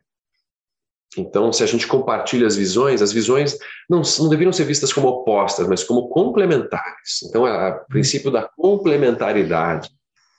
É um processo talvez um pouco mais demorado, né, no processo decisório de comunidade, pode demorar mais para chegar a uma visão comum, mas há um amadurecimento em que as pessoas falam e trocam, né? E aquilo, no final, é, certamente, né, quando se tomar uma decisão, todo mundo está se sentindo mais reconhecido e contemplado, essas pessoas vão participar do movimento. Quando a decisão é positiva, de pequenos grupos, os outros dizem assim, né, mas eu não tenho nada a ver com isso, eles decidiram, mas eu não concordo. E a pessoa vai tentar burlar aquilo. É. Aquilo não vai funcionar. Então é muito inteligente esse processo. Só que alguém pode pensar, mas e como é que faz isso quando você tem milhões de pessoas envolvidas? Uhum. Né? Complica. Então, é, teria que se pensar né, em formas de gerar células, né, locais que vão gerando movimentos e depois aquilo vai crescendo. Uhum. Né? A própria noção de países muito grandes, com milhões e milhões de habitantes, a gente não sabe se isso é realmente gerenciável de uma forma mais lúcida, né? Talvez não seja. É. é. Talvez seja uma coisa que surgiu dos impérios, dos grandes movimentos gananciosos, e talvez não funcione mas a gente tenta, tenta aplicar no SEBS. Então, por exemplo, aqui, dá um exemplo aqui no Abirate. Uhum. Tem um, um, grupo grande de pessoas que participam, assim, né, do movimento, mais por WhatsApp, né, porque pandemia, etc., mas tem um grupo grande, e aí vai tendo grupos menores que cuidam de coisas mais específicas. Então, eu tenho um grupo que a gente chama aqui de mão na massa. Então, é o pessoal que está mais próximo mesmo do dia a dia da, do, do, aqui da, né, da, da aldeia. Então, com esse grupo, a gente vai pensar assim, gente, eu estou achando que precisava comprar um varal de pôr no chão. Uhum. Aí um assim, não, mas eu acho que a gente tinha que pôr um varal no teto. Então, sabe, se mesmo as coisas mais básicas são exploradas com várias ideias. Às vezes não tem consenso. Às uhum. vezes a gente, realmente as ideias são diferentes, assim. A gente espera, pode esperar para fazer aquilo, ou se é uma coisa meio urgente e não tem consenso, alguém toma uma decisão e faz, e arca com as consequências também. Porque isso pode acontecer. Uhum. Né? Assim, vamos pensar, eu estou mais à frente da execução aqui do projeto. Então, eu estou lá na, né, com máquinas, com funcionários, eu tenho que tomar decisões. Que eu não vou poder parar, para tudo que agora eu vou consultar. é. Isso às vezes não, não funciona. Mas, em geral, o funcionamento geral das coisas, sim, é super necessário operar dessa forma. É Legal. Vou trazer um exemplo bem menos. Uh, bem menos. É do, do, podcast aqui do pessoal, né? A gente morava juntos antes da pandemia, né? Alguns de nós, quatro de nós, morávamos juntos na Vila Mariana, em São Paulo. E, e aí, com a pandemia, a gente continuou por um tempo e depois foi, Kaline foi para João Pessoa, Alisson para Maceió, enfim, foi cada um para um canto. Sim. E, e mudou um pouco assim como a gente fazia os processos, porque muita coisa surgia da conversa assim na cozinha, batendo um papo, aí tem uma ideia, bate no quarto e pergunta o que a pessoa acha, tá? E por WhatsApp, às vezes você joga uma ideia lá no grupo, alguém vai ver à noite, responde no outro dia, e fica começou a ficar um processo às vezes meio difícil, assim, né? E aí, quando eu estava lendo esse livro do Bico Bode, que é o, uma, uma, compilação de ensinamentos em que ele vai comentando também o Buda falando sobre a, a harmonia comunitária e tudo mais. Uhum. Aí tem esse texto que eu até vou trazer para a conversa, em que, ele, em que o Buda aponta sete princípios do não declínio de um povo, de uma sanga monástica. E aí o primeiro critério que ele aponta é isso, né? O, com que frequência as pessoas se encontram, se comunicam respeitosamente, o quanto as ideias circulam, assim. E aí eu lembro de falar com ele, gente, a gente precisa voltar a se encontrar de algum jeito, porque a é. qualidade do que está acontecendo depende disso, né? Sem dúvida. Como a gente estava durante a pandemia, eu fiquei muito pensando nisso também, o quanto a gente ouve ideias que vêm, além de tudo, de canais no mínimo questionáveis, tanto que chega pela pessoa no WhatsApp, quanto tem o próprio governo falando mentiras e tudo mais, mas o quanto não circula entre nós, assim, o quanto, devido às aflições que estão na nossa mente, a gente não consegue falar para o outro e ouvir o outro, é como se não tem conexões nervosas o suficiente para que existe essa qualidade assim na circulação de reflexões, de... enfim, a gente não consegue agir porque a gente não se comunica bem o suficiente, né? Sim. E por que que não se comunica bem? Porque a gente está imersos em bolhas pessoais, assim, mundos, né, próprios. Então, toda a comunicação é distorcida. É. Eu penso, eu falo alguma coisa, você ouve a partir da tua bolha, a partir dos teus referenciais que não são os mesmos que os meus. Então, assim, a rigor, apenas um Buda consegue se comunicar de modo perfeito, porque ele não projeta mais nada de pessoal na comunicação. Então, como nós não somos Budas completamente iluminados ainda, né? Então, sempre vai ter um nível de distorção. Então, a gente vai ter que lidar com a distorção. Então, você comunica, você tem que verificar, checar, pedir para o outro o que, que você entendeu. Ouvir o outro que entendeu. As pessoas vão ter que ter comunicações mais cuidadosas. E o Lama sempre falou assim que a sangue ela funciona no tititi. Hum. Não é assim nos grandes encontros, sabe? É aquela coisa uhum. assim, isso do corredor, do cafezinho, do, do almoço, em que as coisas são. A sociedade sempre funciona assim.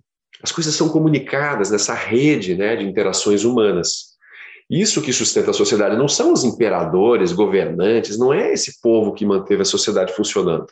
É. São as mães, os pais, eh, os, os, trabalhadores, essa rede de pessoas, né, que estão ali, né, se comunicando e trocando. Então, realmente, esse mundo virtual, ele é problemático, né? A gente está vendo como ele é problemático. É.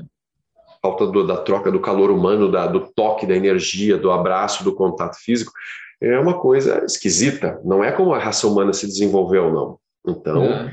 aquilo não, não deve funcionar muito bem. Eu acho que não está funcionando muito bem. É. Né, então, isso é legal, o exemplo que você deu das pequenas comunidades né, se encontrando, né, assim, faz falta, faz muita falta. É. Esse texto que eu mencionei, eu não sei se você tem ele aí no Buda Dharma. Eu tenho, eu tenho um resumo dele. Hum. Uh, eu tenho assim os sete princípios do bem-estar. Isso. É o rei, o rei Ajatashatru, que era filho do rei Bimbisara, ele matou o pai para assumir o trono.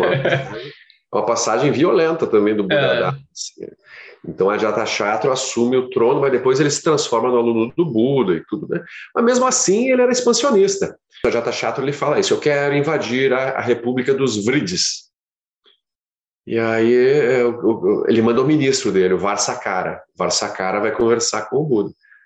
E aí o Buda ouve, aí ele, o Buda bate um papo com a Nanda na frente do Varsakara, né, olha, da forma como eles se conduzem a partir desses sete princípios, eu acho muito difícil que vocês consigam conquistá-los, porque eles estão coesos, eles sabem o que querem, assim, né?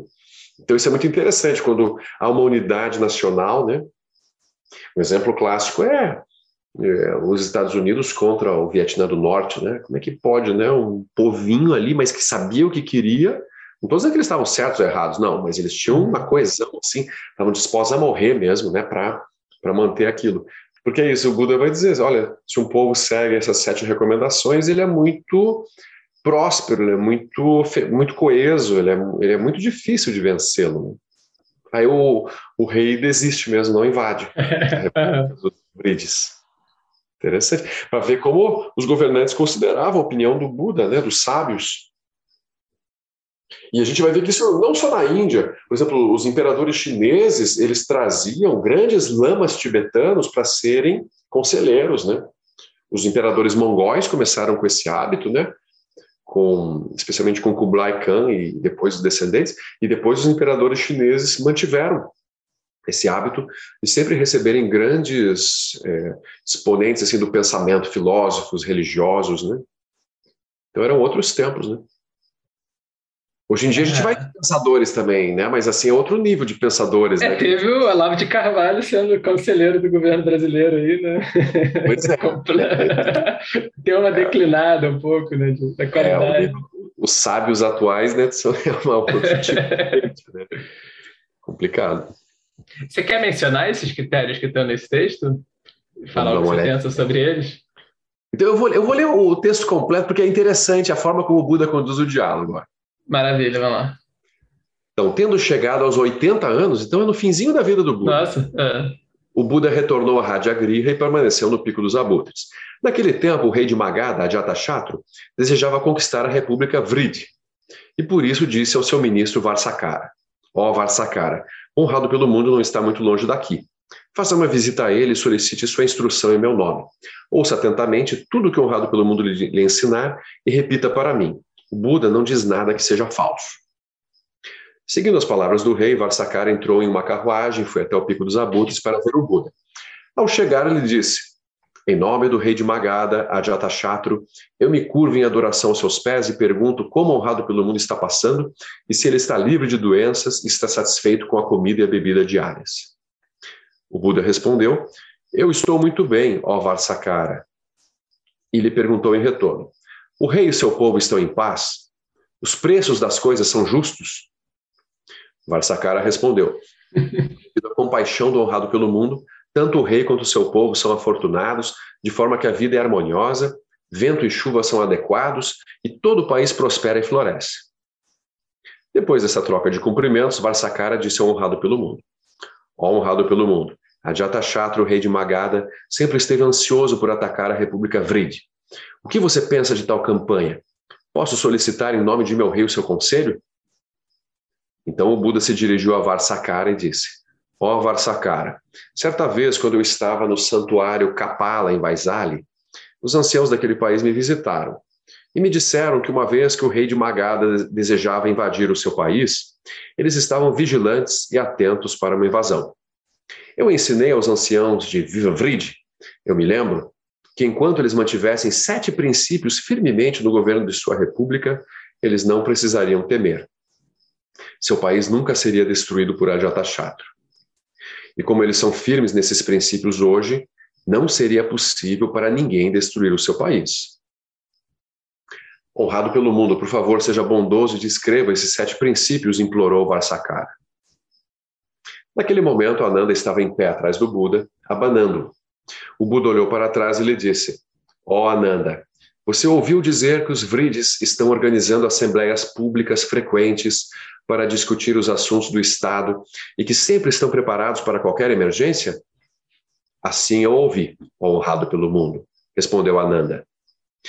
Então o Buda, da mesma maneira, continuou perguntando a Ananda: Então você ouviu, Ananda, que os Vridis, elevados ou humildes, encontram-se em harmonia e discutem em harmonia assuntos do Estado, que eles respeitam as leis antigas sem anular qualquer coisa indevidamente, e sustentam a propriedade e o respeito, que eles reconhecem as distinções naturais entre homem e mulher e a clara ordem entre os jovens e os velhos, que eles honram e servem seus pais e são obedientes aos seus professores, que eles reverenciam seus antigos santuários e não permitem o abandono dos ritos, que eles estimam e respeitam princípios morais e virtudes e proporcionam aos arhats que entram em seu país vindos de longe roupas, alimento e bebida, tapetes, remédios e diversas coisas, e os servem bem? Assim, você ouviu, ó Ananda, que eles mantêm completamente todos esses princípios sem negligenciar nada? Honrado pelo mundo, assim eu ouvi, respondeu Ananda da mesma forma. Então, honrado pelo mundo, se dirigiu a Varsakara e disse: Como os Vrides mantêm completamente todos esses princípios e não negligenciam coisa alguma, não podemos esperar o seu declínio. Se o governante de um país estima e mantém esses princípios firmemente, mesmo todos os exércitos do mundo, atacando de uma vez, serão incapazes de destruir esse país. Ao ouvir isso, Varsakara disse: honrado pelo mundo. Os Vrides não podem ser vencidos pelo rei de Magadha ao praticarem qualquer um desses princípios de prosperidade. E o que dizer quando praticam todos os sete? Com a devida reverência e deleite em seu coração, Varsakara partiu para reportar ao seu rei o que havia aprendido e conseguiu persuadi-lo a abandonar a ideia de guerra. Então, foi assim a situação. Né? Sem falar para não fazer, né? Sem falar para não fazer. Ou seja, é, assim, parece para nós utópico, né? Não, imagina, uma comunidade, por mais que tenha princípios benéficos e fundamentais, contra o poder da violência bruta, nada pode. Um míssil nuclear da União da Rússia, né, aquilo já né, acaba com todo, né? Mas aí tem uma coisa não, isso é um desconhecimento da lei do karma. Então, quando o karma construído é positivo, aquilo gera um mecanismo de proteção que ele não é muito visível muitas vezes. Ele não é tão lógico, racional. Uhum. Então, a lei do karma, na visão budista, é isso, né? Tudo que você planta vai ter consequências a curto, médio e longo prazo. Então, mesmo que você não enxergue, às vezes, os resultados imediatos de uma ação virtuosa, aquilo vai resultar em méritos futuros. E mesmo que você não enxergue as consequências de uma ação não virtuosa, aquilo vai resultar. Você pode imaginar assim: se ninguém descobrir, vai dar tudo certo. Mas na visão budista, não, isso não funciona. Uhum. Porque vai dar problema mais cedo ou mais tarde. Né? Então, uma visão. Como a gente comentou agora há pouco, não são todas, né? Obviamente, é uma visão bem budista, mas na visão do Buda, as coisas se constroem por karma, por originação dependente. Uhum. Né? Nada é aleatório, nada é por acaso. Né? É, esse processo do, do como o encontro vai criando um tecido social forte, eu acho que ele é, deveria ser compreensível para a gente, mesmo para quem não é budista, né? Porque, em alguma medida, dá para a gente ver que ele faz sentido, né? Sim, a gente vê em micro escala aquilo funcionando, né? Em micro escala, isso. Vamos pegar o movimento uhum. das diretas já, uhum. né? 1980 e pouco. É isso, aquilo foi crescendo, crescendo, crescendo, o povo exigindo, indo às ruas, dialogando e falando, e várias vozes importantes, é, aquilo derrubou a ditadura. Né? Claro, também a crise econômica e outras coisas também derrubaram, mas houve um, um movimento maior. Né? Agora, o problema é nesse diálogo que as pessoas consigam conviver, conversar né, de uma forma respeitosa. Por exemplo, hoje eu saí de um grupo de WhatsApp aqui, porque as pessoas já começaram a discutir política agora, assim. Era um, é um grupo aqui da região onde a gente mora, né, que era para trocar ideias e coisas, né? Mas esse final, os últimos dias, três, quatro dias, eles estão lá, ó. Porque o Bolsonaro isso, porque o Lula aquilo, assim, uma chuva, né, de agressões ninguém quer ouvir um ao outro, né? Então aquilo é perda de tempo. Aí tem um exemplo também importante do Buda Dharma, que é um capítulo que chama assim Desarmonia na Ordem. Uhum. Tem uma situação em que os monges entram em conflito, uma discussão por causa de uma falta, né, de um monge lá que tinha cometido uma falha, e aí, teve um racha, né, se aquilo era grave, não era grave, se era uma falha ou não era. Mas aí o Buda tentou pacificá-los, eles ignoraram o Buda mais de uma vez. Aí o que, que o Buda fez? O Buda virou as costas e foi embora. Uhum. Eles não queriam ouvir. Então, como é que você vai né? Uh, tem momentos que tudo bem. Aí, no caso, a gente poderia, ah, mas o Buda foi omisso. Foi uma ação irada, terrível do Buda quando ele foi embora. Uhum. Quando, quando o Buda foi embora, a população local descobriu que o Buda tinha ido embora porque os monges estavam em desarmonia. A população deixou de dar comida para os monges. Não mais nada. Então eles sentiram na barriga rapidinho. Aí, de um jeito rápido de convencer, né? É. Então, aí depois eles vão pedindo para o Buda, né, perdão, etc. Aí o Buda dá as instruções, pedem para eles se harmonizarem novamente. Então, é, isso tem horas que não tem muito como influenciar quando os seres estão é, enlouquecidos. O Buda vai dizer: desvio dos elefantes enfurecidos, pessoas loucas. Você não vai tranquilamente na direção dessas pessoas quando elas estão desorientadas. Né? Uhum. Não funciona. Né? Legal. Esse me lembra um outro ponto que eu acho muito interessante dos, dos ensinamentos da quando o Buda relata como que ele escolhe quando que ele vai falar e o que que ele vai falar, né? Que um dos critérios também é o de se o momento é apropriado. Então, Sim. isso certamente envolve, assim, por exemplo, a ideia de diálogo na nossa cultura. Eu acho extremamente importante que a gente dialogue sobre tudo, inclusive política. Mas o diálogo é uma coisa que precisa de certas condições para acontecer, né? Então, você tentar quando as condições não estão dadas é realmente é perda de tempo, porque Sim. ali não vai acontecer, né? O Buda falava no início de um debate, né?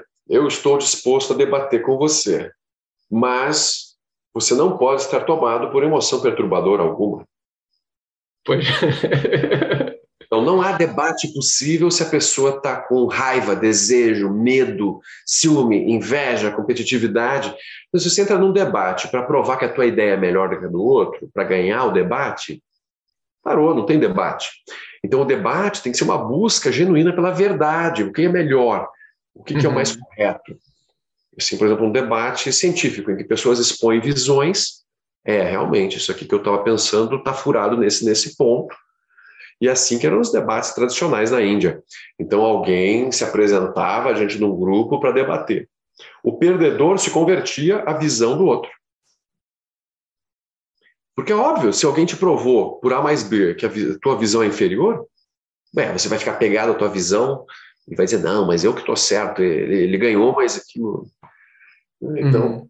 só que é uma atitude difícil, né, assim, de ter essa lucidez para debater adequadamente. Uhum. O budismo, né? As pessoas entram em discussões, daqui a pouco já estão meio, né? Se chocando. a pessoa se sente pessoalmente ofendida pela posição do outro. Uhum. Aí não... Mas o diálogo é essencial.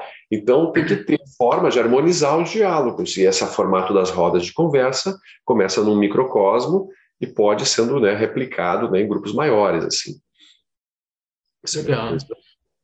Você vê, por exemplo, o conceito de justiça restaurativa, uhum. né, de você realmente fazer uma cariação entre a família da vítima e o criminoso. Nossa, um negócio difícil, né? Uhum. Mas aquilo tem tido resultados com mediadores, né, com pessoas treinadas para fazer essa, esse processo, assim. Isso é muito bonito, né? E realmente é libertador para quem consegue fazer. Uhum. Entendi. E aí, tem um outro texto que é bem interessante, que é, eu não sei como ficou em português, mas o discurso do Buda sobre o monarca que gira a roda do Dharma. Sim. Ah, no, aí no Buda Dharma, como é que ele está, assim, inclusive de tamanho? Ele tem um resumo. Esse eu teria que encontrar, que eu teria que localizar só, mas não é difícil não. Mas é assim a ideia geral, assim eu lembro bem né, a ideia desse monarca, né, que é, ele por ter, né, por sustentar os preceitos de modo perfeito e ter uma, uma vida muito virtuosa, e ele tem essa função de levar o Dharma para os outros reinos. Ele uhum. gira, uhum. ele tem uma roda física mesmo, é uma roda que gira sozinha. Essa roda vai até um lugar E aí os reis daquele lugar sabem, ah, surgiu no mundo um monarca universal. Então daí eles seguem os ensinamentos desse monarca, né? Então é alguém que estabelece o poder a partir da, da lucidez. Ele não entra em batalhas, ele não, ele não vai eh, governar pela violência, mas ele governa por essa superioridade de visão. Uhum. Esse é um princípio interessante também que eu aprendi com o Lama em Viamão, assim. O processo democrático, ele tem alguns problemas, porque não necessariamente pessoas com sabedoria estão fazendo escolhas. Então, o Lama vai dizer assim, mesmo no processo de roda, a gente ouve todo mundo, mas não quer dizer que a gente vai fazer o que a maioria escolheu. Na visão budista, as escolhas deveriam ser a partir da visão de sabedoria, e às vezes tem alguns que têm mais sabedoria. Então esse é um ponto assim, que às vezes gera um, um choque assim no cérebro, que as pessoas, a gente diz assim, ó, aqui não é democracia. Então dá a impressão, a impressão que é algo autoritário também, não é, também não é o contrário. Também não é autoritário. Não, a gente vai tentar discutir a partir das cinco sabedorias. Mas quem que acessa as sabedorias? Aí entra nesse tipo de, de conflito, né, de discussão. Quando tem um lama, quando tem uma referência assim, aquilo é mais fácil, né? Mas mesmo com o lama, em várias discussões assim, a gente às vezes não concordava com o lama e se opunha, né? Por quê? Porque alguém às vezes tem mais experiência numa certa área que o lama não tem. O lama uhum. não sabe de tudo. Então havia, é importante, ele, ele gosta que as pessoas contraponham suas visões para ele pensar também sobre aquilo. Né? Então, só para eu gostaria de lembrar disso, porque às vezes dá a impressão né, que a democracia total e restrita seria o modo perfeito, né? Vamos ouvir a maioria, quando der 50% mais um, está decidido. Uhum. Não é esse o processo também. Então, o monarca universal tem essa, essa visão, né? alguém que estabelece poder, mas sempre a partir de uma visão lúcida. Essa importância do, da. É óbvio assim, as pessoas, a gente vai falar da importância da visão, mas ainda assim as pessoas não vão concordar de qual visão naquele contexto é mais adequada. Então a gente sempre vai ter esses problemas de decidir. Mas essa ideia de que o principal é a visão, eu estava vendo o Nico Bode explicar que eu achei muito interessante, né? Então ele fala que é, ele havia dado conselhos para muitas pessoas em repúblicas e a partir do momento em que surgem monarquias, uma forma de submeter o próprio rei a algo maior é exatamente criar um modelo e dizer princípios que devem ser, que fazem, que são importantes, que são relevantes. Então, o próprio rei, ou quem quer que seja que está tomando a decisão, está submetido a algo que não é uma pessoa especificamente, então a pessoa também nem consegue, não é, não é democrático, mas também não é autoritário, e é uma solução que, ele, que o Buda encontra ali, pra, assim, já que estão surgindo reis, o que, que eu proponho aqui que funciona, né? Sim, é verdade. O Buda surge numa época em que, é, que havia um período em que eram muitos pequenos reinos e repúblicas, mas aí surgem alguns reis que vão ganhando muito poder, invadindo e vão gerando pequenos impérios, né? Então é aí que o Buda vê o perigo disso, né? Uhum. Isso acaba acontecendo, tanto que, como eu comentei, o rei Ashoka, dois séculos depois, ele acaba conquistando todo o norte da Índia, né? Mas realmente a experiência de república teve uma duração curta. Uhum. Né? Assim como na, na, em Roma antiga, né? A república durou um tempinho, né? Depois já vieram veio, veio o império, né? Uhum. Então, da mesma forma, na Índia antiga tem essa experiência. É, outro exemplo é é, Vimalakirti pertencia ao clã dos Lichavis. Então, os Lichavis também eram uma república. Eles tinham um sistema de governo super participativo também, assim, interessante. Claro que era participativo tipo dos gregos também. Os homens de uma certa idade, né, assim, que tinham certo preparo, que podiam participar. Então, assim, era mais ou menos, né? É. Ainda havia muita discriminação e diferenciação. Assim. O papel da mulher era quase é. que nulo, né? Então é um, um problema da, da, da, época. Eu acho particularmente interessante, pensando no caso do Brasil contemporâneo, como as pessoas já construíram uma identidade ligada a uma posição política, de modo geral elas esperam para ver quem fez para dizer se elas concordam ou não com, com uma certa ação. Então, Sim. Você tem um critério, por exemplo, eu sou contra a tortura e ponto. Não vou esperar para ver quem apoiou ou não, para ver o que eu falo a respeito, ou se eu justifico ou não. Então, ele trazer essa conversa para o nível dos critérios é extremamente interessante, né? Uhum, é, e me lembra o próprio processo dele quando perguntam se ele vai nomear um sucessor ou não quando ele morrer. Em que ele fala que os próprios ensinamentos são o professor dali em diante. Aí tem duas, tem duas versões dessa história. Ah, diga. Realmente, é, de acordo com o cânone Pali, especialmente o budismo Theravada, o Buda não nomeou ninguém. Ele realmente ah. nomeou o Dharma né, como o regente dele. Agora, na visão Mahayana, especialmente pelo Zen, pelo Chan, o Buda entregou a Mahakashapa, né, assim, a uhum. liderança da Sangha, como se fosse o Mahakashapa é o primeiro patriarca, assim, né, que recebe essa transmissão, como se ele tivesse realizado mais a mente do Buda, talvez, do que outros, né? Então, uhum. mas são interpretações, assim, são interpretações, né? Mas essa ideia de que tem um princípio por trás, que o Dharma está por trás, é muito mais poderoso. Por exemplo, nas comunidades do SEB, isso é muito útil, porque, assim, quando surge um conflito, é, o que, que deveria, vamos dizer assim, dirimir aquele conflito? É o Dharma. Uhum. Vamos buscar nos ensinamentos, assim, algo que nos oriente, que nos ajude a resolver isso, né? Vamos pelo menos tentar. Tem coisas que a gente talvez não consiga localizar com clareza, né? E os ensinamentos são muito vastos, eles são contraditórios às vezes, porque o Buda deu classes diferentes de ensinamentos em momentos diferentes para pessoas em situações diferentes. Então, o, o budismo, o Dharma, ele não é fixo. Ele não é fixo. Ainda mais se você vai no âmbito do budismo tântrico, né? Do budismo uhum. É aí que a coisa realmente fica mais, né, assim, mágica, né, mais fluida, assim, no sentido de que... Porque todo o aspecto histórico do budismo, basicamente quase tudo que a gente está falando aqui, é baseado no cano de Pali, que é, se a gente quer estudar a história do budismo, é o cano de Pali. Agora, o Mahayana, os Sutras Mahayana e os Tantras, eles entram numa visão de mundo em que o Buda ele teria oferecido outras classes de ensinamentos que vão além dessa noção de sociedade, de mundo, de política, que isso tudo aqui é uhum. é um sonho, um sonho alucinado de seres que estão confusos e que não vai funcionar nunca. Pode fazer o que quiser, pode fazer o tipo de governo que quiser, é, o tipo de organização. Não adianta, enquanto os seres estiverem sonhando, ou seja, eles não estão despertos, eles não são Budas, eles não vão se acertar. Aquilo vai dar problema. Claro que dá para minimizar o sofrimento. Uhum. É isso que a gente busca. Então, o Bodhisattva ele busca minimizar as condições adversas, mas ele não tem nenhuma expectativa de arrumar o mundo, ele sabe que Sim. isso não existe. Legal.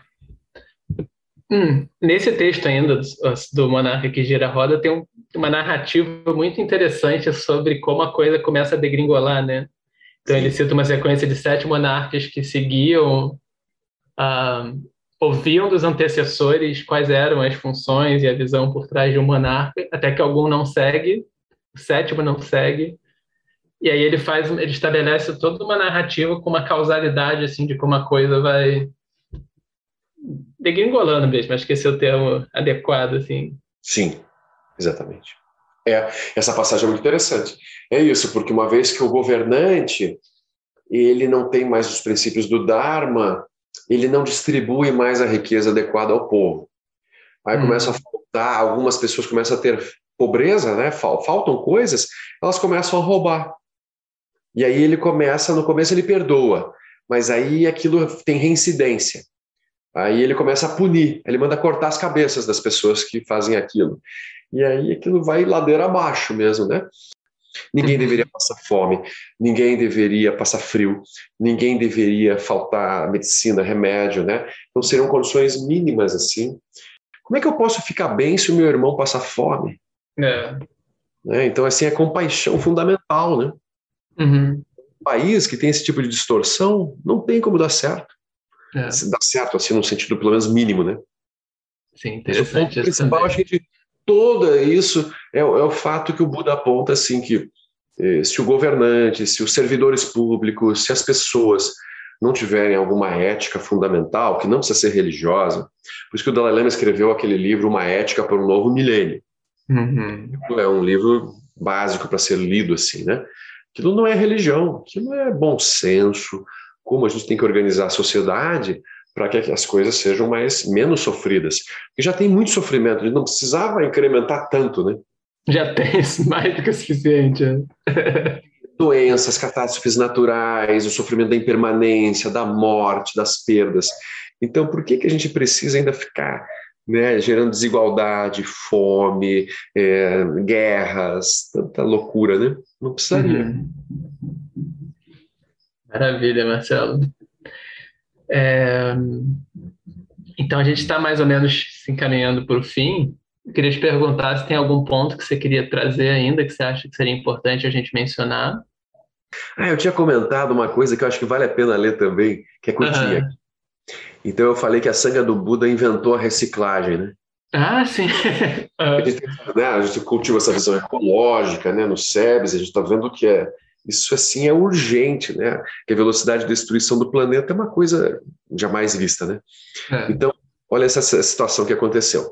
Após o término do retiro, Samavati fez uma oferenda de 500 peças de roupa a Ananda, que dividiu o presente entre os membros da Sangha. O rei Udena, ao ouvir sobre isso, ficou bastante surpreso. Ele visitou Ananda e o reprovou, dizendo: Não seria avidez um monge aceitar uma oferenda tão grande? E, grande professor, o que você irá fazer com todas essas vestimentas? Grande rei, eu irei dividi-las entre os discípulos cujas vestimentas estão rasgadas. E o que será feito com as vestimentas rasgadas? As vestimentas rasgadas serão transformadas em cobertas para as camas. E o que vocês farão com as cobertas velhas? Delas serão feitas capas para travesseiros. O que vocês farão com as capas para travesseiros velhos? Com elas serão feitas almofadas. E o que vocês farão com as almofadas velhas? Elas serão transformadas em toalhas de limpeza para secar os pés. E o que vocês farão com as toalhas velhas? Delas serão feitos panos secos. E o que vocês farão com os panos secos velhos? Grande rei, iremos rasgar os panos secos em pequenos pedaços e misturá-los com sujeira e argila, usando-os para rebocar as paredes das casas. Grande professor, que maravilhoso. Os discípulos do Buda sabem realmente como fazer uso de coisas materiais. O rei partiu fortemente impressionado. Rapaz. Interessante, né? Muito. É isso, assim, um exemplo. Isso é uma lição para a humanidade, né? Mas para a sanga também, né? Ou seja, essa visão só de consumo, consumo e gerar, gerar, gerar. Não, a gente deveria né, reaproveitar tudo que é possível e nas próprias comunidades, nas aldeias, o que, é que a gente faz com o lixo? Esse é um uhum. tema, né? Gera muito lixo. Tudo vem em embalagem, né? São caixas, são plásticos, são sacolas. Então você vê o lixo reciclável, às vezes tem pilhas e pilhas, né? Então, o ideal não seria nem saber como reciclar, mas gerar menos, né? Comprar uhum. menos. Então, mas aí eu achei muito bonita essa lição do, do Ananda, né? De, inventou o método. Né? Foi, pensou em cada detalhe, né? tudo muito bem pensado, nada é. se perde, né? tudo aproveitado. Bem interessante. Essa, esse trecho que você leu me lembra também da, da preocupação que vai surgindo no Buda, do Buda, e curiosamente quando ele é cobrado disso, né, com do cuidado com de não pisar nos seres em certas estações do ano, por exemplo. Então tem toda uma atenção também bem minuciosa, né, sobre o impacto que, que a sanga causa. Isso. Então, esse é um exemplo né, de como o Buda ia corrigindo as coisas. Então, uhum. os estudos do Buda, no início da Sangha, eles é, peregrinavam né, pelo país todo o ano inteiro. Aí as pessoas das cidades começaram a criticar que na época das monções, lá, quando chovia muito, que eles iam, ficavam esmagando os brotos das árvores e das coisas que estavam vindo, e que eles pisoteavam os, os bichos e assim por diante.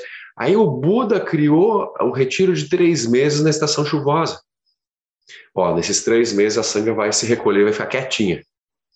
Então, olha que interessante. Foi a partir de uma, uma reclamação popular, uma reivindicação pública que o Buda criou uhum. três meses. Então, ele não veio com a coisa, com o bolo pronto, não. Ele foi né, vendo as necessidades e as consequências, né, foi arrumando. Legal e arrumou uma solução criativa que transformou em algo bom, né? Que seria o retiro. Não falou só, então não andem. Essa é a principal característica que a gente vê assim, nos grandes mestres e mestras. Eles pegam as situações e transformam em Dharma. Tudo vira Dharma. Uma catástrofe vira Dharma. Né? Então, por exemplo, os tibetanos no exílio. Né? Uma invasão, destruição, tortura. É aquilo é transformado em Dharma para o resto do planeta. Então, tá, não dá para praticar lá, vamos praticar aqui fora. Né? Então, esse é muito bonito. Esse é um exemplo realmente de nunca ver as situações como é, intrinsecamente boas ou ruins. Tudo depende do olhar, da coemergência que uhum. você estabelece né, nas relações. Então, algo que poderia ser horrível pode ser transformado numa grande transformação. Sim. Então, Legal. Muda, né? mente, mente flexível, né? mente livre, que não se fecha numa posição, aí é, sofre menos. Né? Legal. Eu nem li A Origem da Sociedade, que eu comentei no início, mas é muito longo, eu não vou acho que hum. trazer agora. Mas eu te mando o texto, e se você quiser colocar, é, de repente, né, no, no site, alguma coisa assim. Tá, legal. Legal. Interessante. Legal. Em que o, quando o Buda tem que falar sobre o sistema de castas na Índia, ele, ele vai falar de como que isso surgiu da confusão, e não, hum. não é uma hum. coisa natural. Bem Você quer mencionar Talvez sem ler, mas mencionar rapidamente a ideia, assim? A, a, ideia é assim, de que os seres, os humanos, eles não eram humanos. É, é como se nós viemos de um reino da, dos deuses da forma. No Deus, deuses da forma são 17 subníveis, e tem um que é o reino da clara luz, que não é a clara luz do Dzogchen, da lucidez, mas é, uma, é o reino da clara luz. É, então, nós vivíamos lá em corpos sutis, eh, não, se, não havia alimentos, não havia gênero, não havia sexo, não havia reprodução. Nós vivíamos assim numa situação muito prazerosa. Aí o Buda vai relatando como que essas mentes foram se interessando por coisas mais grosseiras e foram decaindo progressivamente pela própria construção mental deles, foram gerando coisas mais grosseiras e a dualidade foi se eh, amplificando até surgir as diferenças, né, homem e mulher e o sexo. No início ele conta, né, que os seres eles se relacionavam apenas pela mente uns com os outros. Depois eles começaram a trocar olhares. Depois eles começaram a trocar toques de mãos. Depois veio, por exemplo, a experiência sexual. E ele vai contando como que isso tudo foi surgindo e como que daí surgiram diferenças e como que aqueles que começaram a comer e guardar mais para si, aí começaram a surgir os ricos e os pobres, e aí os ricos criaram polícias, né, para impedir que os pobres pegassem o que era deles. E aquilo vai indo assim, até surgiu o sistema de castas. Uhum. Muito interessante assim. É como se fosse uma gênese da raça humana assim no nesse reino humano atual, né? Na visão budista, há esses ciclos, né, dos reinos todos os seres vão circulando pelos reinos, ninguém é humano para sempre, ou é animal, ou qualquer outra manifestação, mas são uhum. apenas estados mentais que vão uh, sendo transcendidos e depois se recai neles também. Né? É o Diga Nikaya 27, a origem da sociedade.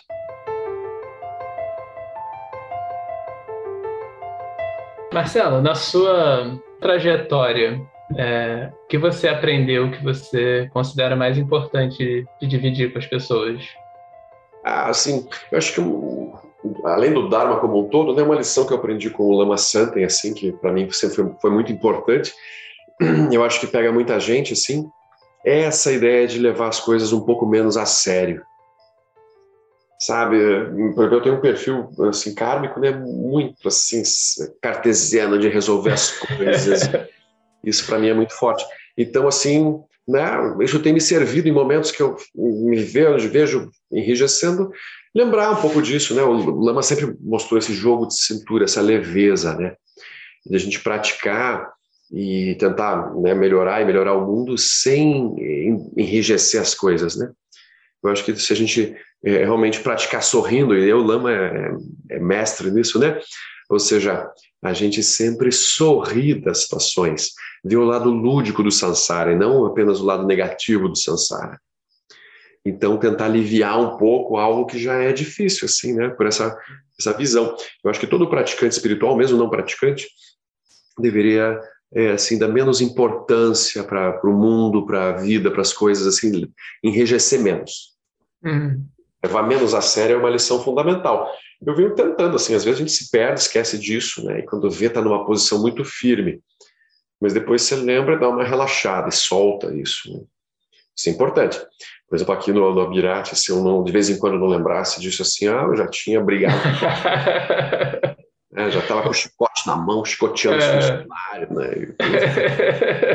Mas não, né? A gente consegue dando uma quebrada e faz as coisas funcionarem com menos tensão, assim. A gente tenta, né? Legal. Essa é uma, acho que é uma lição bem importante, assim, né? É, rir de si mesmo, não se levar muito a sério. Legal, muito bom.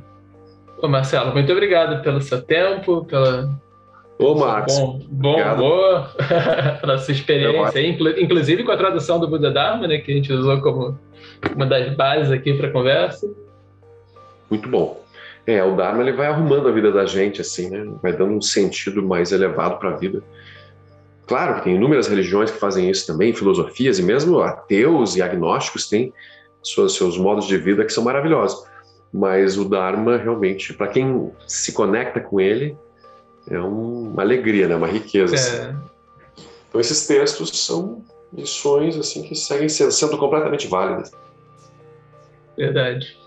Bom demais. Então tá. Obrigado também pelo convite aí. Todos não conheço o resto do grupo, acho que um ou outro eu conheço assim, mas é. eu não sou muito de redes sociais, né? Não tenho Instagram, não tenho Facebook, então não sei muito bem o que que rola. Mas de vez em quando alguém me, me compartilha um link assim, alguma coisa. Tu tá certíssimo de fazer isso. Eu queria muito ter a força de te imitar, porque é muita é. perda de tempo, de energia, de muita coisa. É, é toma tempo, né, gerenciar isso. Eu saí, é. dois, eu saí do Facebook em 2013, na época não tinha, acho que Instagram ainda. Nossa. Mas o WhatsApp eu já não dou conta, para poder me comunicar pontualmente já é muita coisa. E aí imaginar que você vai gerenciar outras redes também, né? Mas eu sei que o mundo está girando, a gente tem que se informar um pouco, né? Porque o mundo está uhum. andando né, nesse, nesse meio. Então a gente evita um pouco, mas também não dá para fazer de conta que não existe. É. Desafio, né? Desafio. Maravilha, então. Ô, Marcos, tudo de bom aí, viu? Valeu. Bom, então nos vemos em 15 dias, se a impermanência permitir.